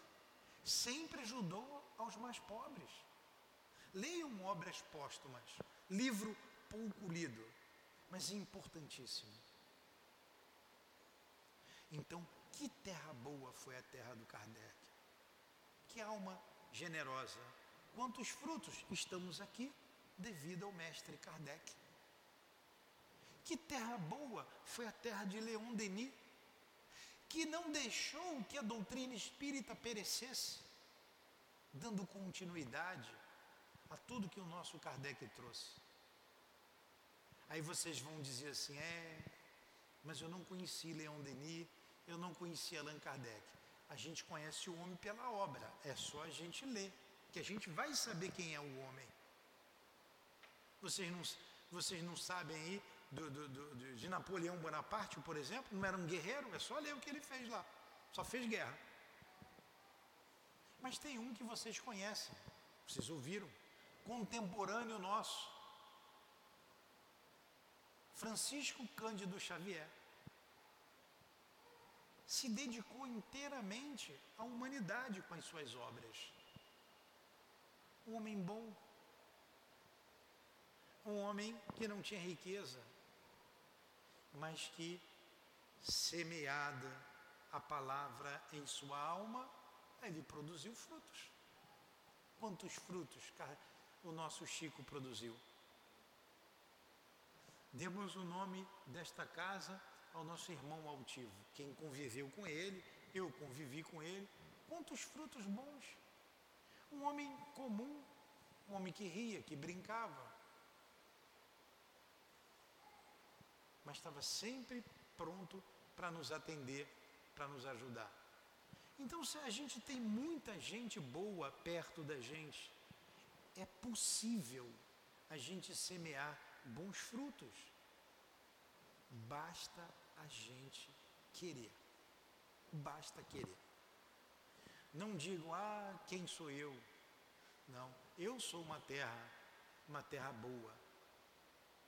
A terra boa, vou ratificar isso, não é uma terra lavada, é uma terra estrumada. Será que está certo estrumada? Que coloque estrume, pronto, aí eu não erro. A terra que está ali com, com, com, um pedaço de, de de, de, de, de serragem, você mistura. Não se pede perfeição. Reconhece-se o verdadeiro espírita pelos, pela sua transformação moral e pelo esforço que faz. Não é assim? Reconhece-se o verdadeiro espírita pelo esforço que faz para se transformar. É assim.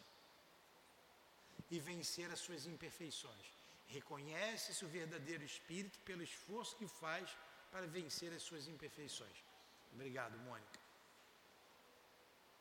Então, é o esforço que a gente faz.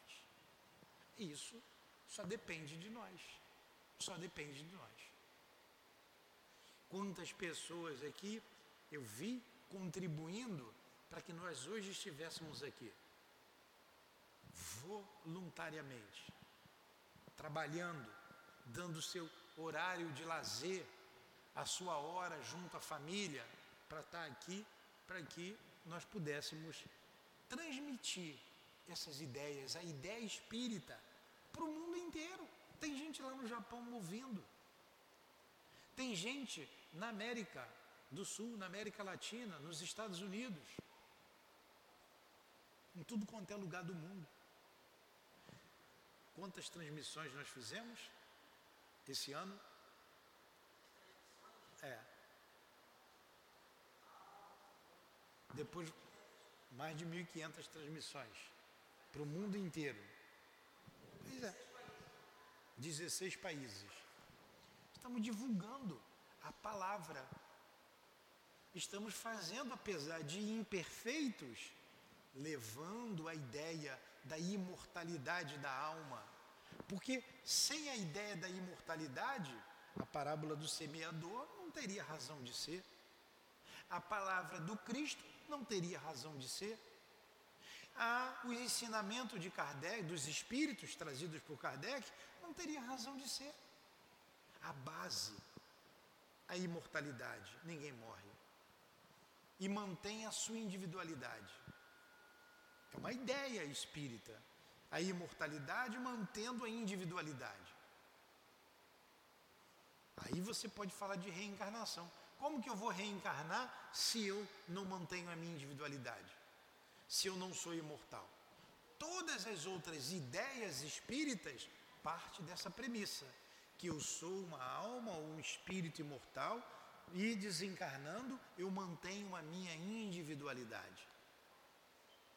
Aí você vai entender comunicabilidade. Como é que os espíritos vão se comunicar se não manter a individualidade? E a imortalidade, a comunicabilidade.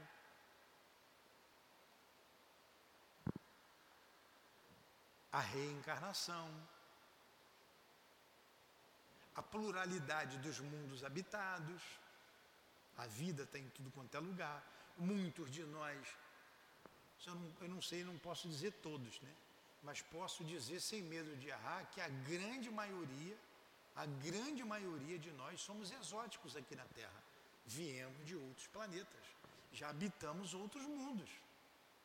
E tenham certeza, não era melhor do que a Terra. O top para gente é a Terra. Com a guerra, com a fome, com a miséria, com as dores nós não fomos para um mundo melhor porque nós ainda não conseguimos amar, não conseguimos perdoar, não conseguimos ver no próximo um irmão fraterno. Ainda não conseguimos, ainda não conseguimos praticar a bem-aventurança. Simplesmente porque não quisemos, não queremos. Só por isso. Agora, nós estamos indo para o fim, tem um detalhe. O semeador semeia, não é? Olha o que semeou Kardec, o que semeou Leon Denis, o altivo, o que semeia o Divaldo. O que semeia, eu estou falando no campo da doutrina espírita, mas quanto, quantos homens de ciência? Todo mundo tomou uma gotinha, né? Eu conheço, eu tenho uma pessoa amiga que ele tem um problema, ele é aleijado da perna. Hoje eu tenho que ter cuidado de tudo para falar, né? Eu posso falar aleijado, né? Aleijado porque é, não tomou a, a gotinha lá da poliomielite. A, a vacina saiu dois meses depois. Dois meses depois, ou por dois meses, ele teve a polio. Então, homens que se dedicaram. Então, quantos homens se dedicaram aí, para a gente estar tá aqui hoje. Eu fui falar da, do, do rapaz, perdi aqui o raciocínio. Então, vamos lá. É, sim, voltou o raciocínio. Eles cultivaram e colheram o que cultivaram. Colheram né? Olha que o Cristo colheu o que cultivou. Nós também vamos colher o que a gente plantar. Nós vamos colher. A colheita é obrigatória. A semeadura é livre. Nós falamos, tem dois sentidos. A palavra que vem, como você ouve a palavra, a sua fé, a sua crença, e como você distribui isso. Aqui no livro, no Evangelho segundo o Espiritismo, fala claramente sobre isso. Quando a gente lê aqui. Bem-aventurados aflitos, e nós falamos bem-aventuranças, e falamos, por exemplo, das causas atuais das aflições. Quantos de nós semeamos mal, como ele diz aqui, ó? Quantos homens caem por sua própria culpa? Quantos são vítimas de sua própria imprevidência, do seu orgulho, da sua ambição? Então ele colhe agora mesmo o que ele semeia. Quantos pais são infelizes porque não combateram as más tendências dos filhos? Tem que apertar. Tem que apertar, tá? Não aperta não para ver só depois. Agora é uma bonequinha ali, ó. Bochechudinha, bonitinha. Cria, solta, para ver o que, que vai colher depois. Quantos pais? Ele vai dizendo aqui é, quantas pessoas arruinadas por falta de ordem, de perseverança, pela sua má conduta. São sementes que a gente planta e colhe de imediato. Tem um ditado árabe que diz assim: quem planta tâmaras não colhe tâmaras, não é? Acho que leva 100 anos para produzir. Não é isso? Aí você vai ver as causas futuras, né? as causas eh, anteriores das aflições. Hoje nós colhemos muito o que nós semeamos lá atrás. Aliás, hoje tudo que colhemos foi o que semeamos em vidas anteriores. Tudo que colhemos foi aquilo que semeamos. Eu vejo aqui em nossa obra social tanta dor, tanta miséria. Vejo crianças. Ontem estávamos falando aí com uma pessoa, conversávamos sobre o aborto. E essa pessoa disse assim para mim: Eu sou a favor do aborto. Eu disse: Puxa vida. Pensei comigo: quanta ignorância, quanta ignorância. Falei: Você é a favor. Ela sorriu quando disse para ela: Do ovo da tartaruguinha. Se eu for ali e quebrar o ovo da tartaruguinha, eu vou preso. E a minha pena é inafiançável. Mas eu posso matar um bebê no ventre. Isso eu posso. Uma criança. Tirar a possibilidade de um espírito. Olha o que a gente está semeando. De ter uma vida de prova, de expiação. E o aborto é crime. E um crime covarde.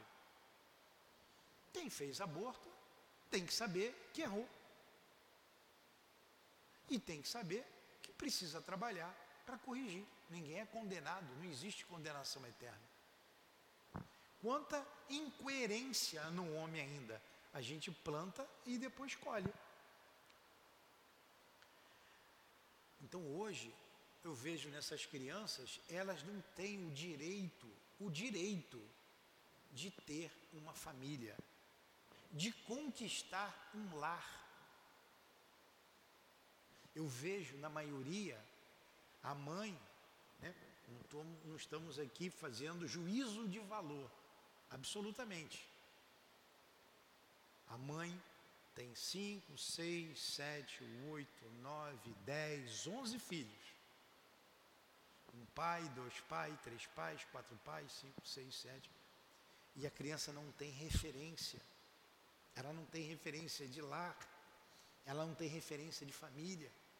Muitas são criadas na rua, soltas, porque não conseguiram conquistar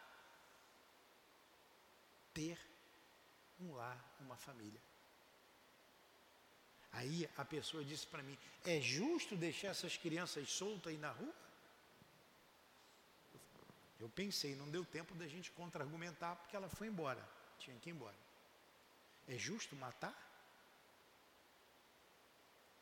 Por que, que ela não tem um lar? O que esse espírito semeou para colher isso agora? O que ele semeou? Temos a oportunidade de semear bons frutos agora. Temos a oportunidade. Temos a oportunidade de sermos bons pais. Não precisa ser grandes coisas. Bons amigos, bons filhos. Quanta oportunidade Deus está nos dando. A vida está nos dando. A vida é boa. A vida é boa. Disse para vocês no início: choro ainda, choro ainda a falta da minha esposa. Meu pai desencarnou, a minha mãe, minha avó, tia, todo mundo. Na minha família tem pelo menos uns 40 desencarnes. Tem bastante cicatriz.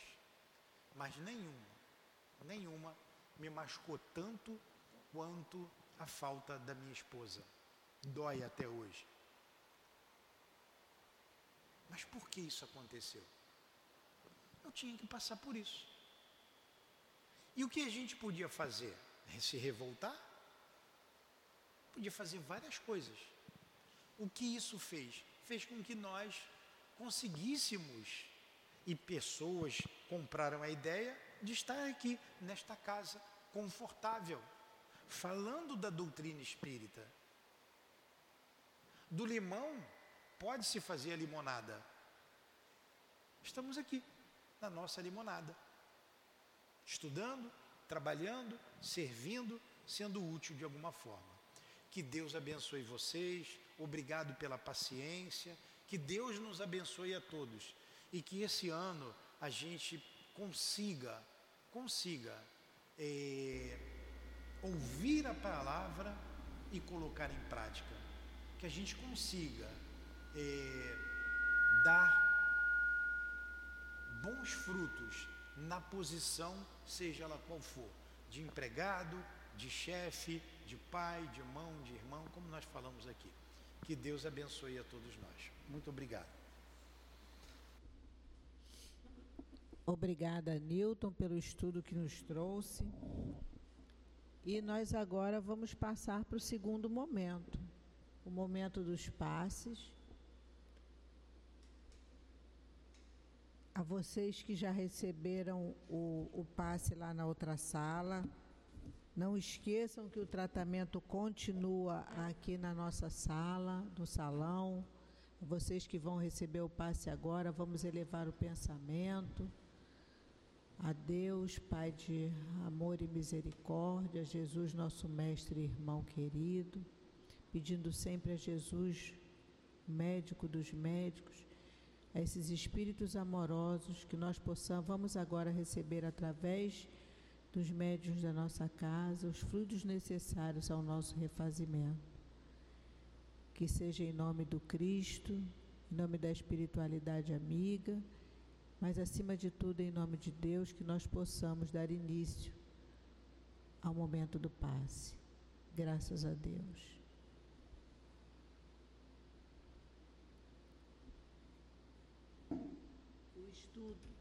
O estudo de hoje, a sustentação, é o Cristo Consolador. E como o título já nos, já nos diz, esse capítulo realmente é um consolo, porque no capítulo 5 fala bem-aventurados os aflitos. E logo depois desse capítulo vem o Cristo Consolador, onde ele nos traz as consolações. E ele fala no início: Venho ensinar e consolar os pobres deserdados. Venho dizer que elevem sua resignação ao nível de suas provas. E se o Cristo fala para a gente que Ele vai estar sempre do nosso lado, que os deserdados e os pobres são os seus mais queridos. A gente precisa confiar.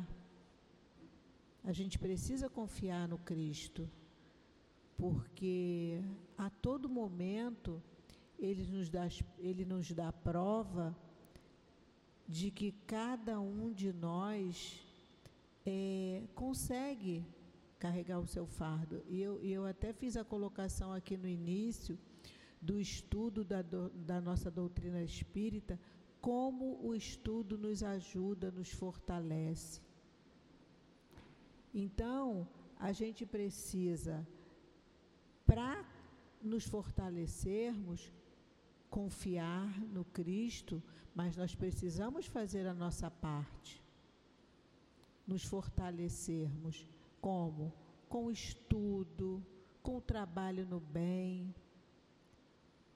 Porque se nós não fizermos a nossa parte, a gente sempre vai achar que a situação está difícil, a cruz está maior do que, a gente, do que nós podemos carregar, e não é dessa forma.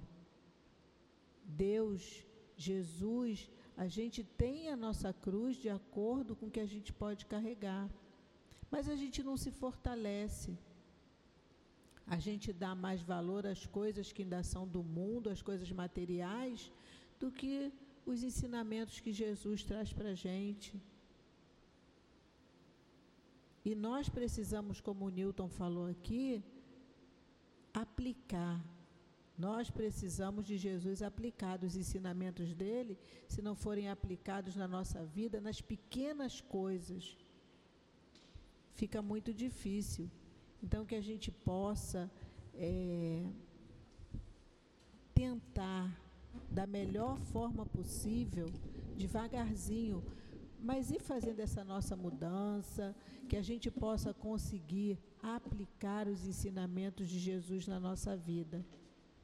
Que só assim a gente vai realmente é, ter essa mudança que nós tanto falamos, que nós tanto desejamos. Eu vou fazer agora a leitura da mensagem do plano espiritual.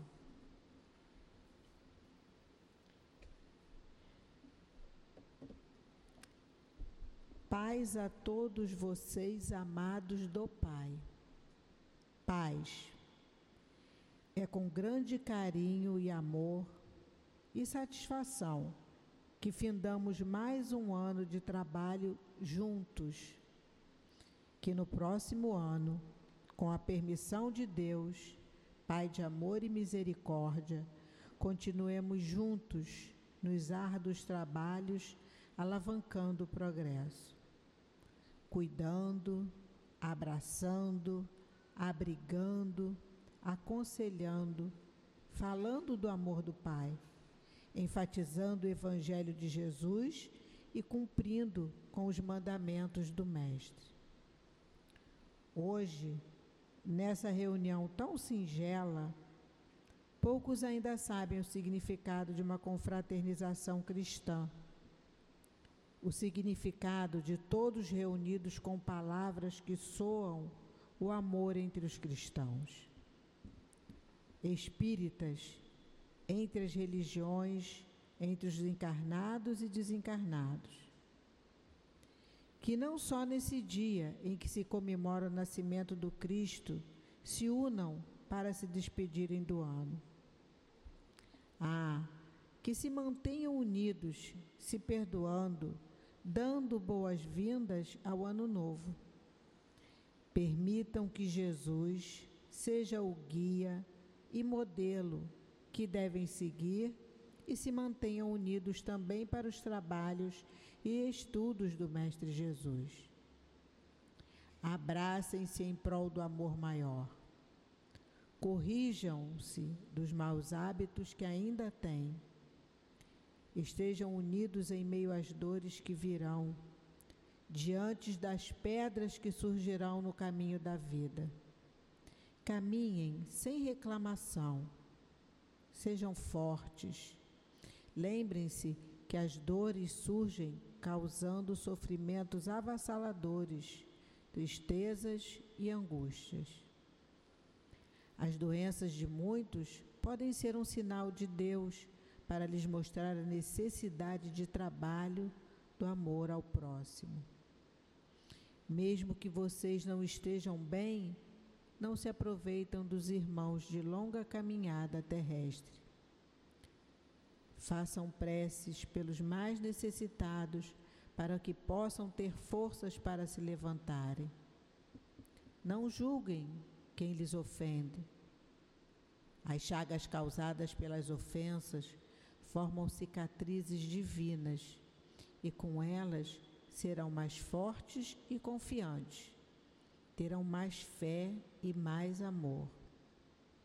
Se revidarem tais ofensas com as mesmas palavras de ódios, com calúnias, irão se igualar ao outro, abrindo brechas, se conectando com o mal, se deixando cair sem ter como se levantar. Ficar triste pela ingratidão dos outros é entrar na, prisão, onde a penitência é a mágoa, algemado pelos ressentimentos. Todos os sentimentos contrários ao amor são capazes de causar doenças graves no coração. Suportem as lutas e as dores, que são provas e expiações, que não são castigos e fazem parte da caminhada do espírito imortal. É necessário que passemos por tais dores para libertarmos o espírito imortal que somos e alcançarmos voos rumo à perfeição de Deus. E em meio a elas, teremos a oportunidade de aprender, fazer o certo, de perdoar mais, de abraçar mais, de entender que somos todos, mas todos, filhos do mesmo Pai. Pensem nas dificuldades que aprendem e se fortaleçam. Nada é fácil. Somente para os acomodados que permanecem estacionados, tudo parece ser fácil. Portanto, não se desesperem com as guerras, a fome, a miséria que vos cercam. Façam preces, façam preces. Peçam ajuda e saberão como agir. Jesus e Kardec. Paz a todos. Um irmão guia, trabalhador do Cristo. E agradecidos que estamos, Senhor, por termos conseguido chegar à tua casa, escutar o teu evangelho, os teus ensinamentos. Mas continuamos te pedindo, Senhor, e te rogando, para que possamos ter força e coragem para continuar na nossa caminhada. Que a tua luz, que a tua paz e que o teu amor, Senhor, possa continuar nessa casa de amor, para que ela possa continuar sendo um ponto de luz para nós, espíritos encarnados e desencarnados, que aqui chegamos com tantas dores, com tanto sofrimento. Nós possamos, nessa casa, continuar nos fortalecendo Fortalece, Senhor, a direção espiritual da nossa casa. Ao Newton, à Adilane, a todos os trabalhadores e a todos os frequentadores que aqui chegam, Senhor, em busca de paz, de amor e de harmonia. Possamos voltar aos nossos lares em paz e te pedimos, Senhor, que em teu nome em nome do altivo, em nome de Doutor Erma e todos esses espíritos amorosos, em nome de Jesus, mas sempre acima de tudo em nome de Deus, que possamos dar por encerrada a nossa reunião, o nosso trabalho de tratamento da noite de hoje. Graças a Deus.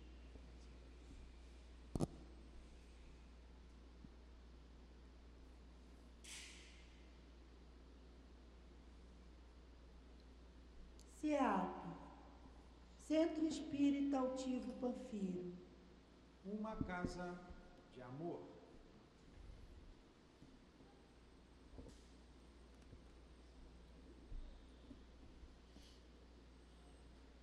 Se houver a necessidade do atendimento fraterno, só continuar sentadinho no lugar que a gente vai encaminhar um trabalhador para que possa orientá-los. E eu gostaria também de lembrar que a reunião desse sábado, nós só vamos ter uma reunião no horário das 10 horas. Tá bom? Boa noite a todos.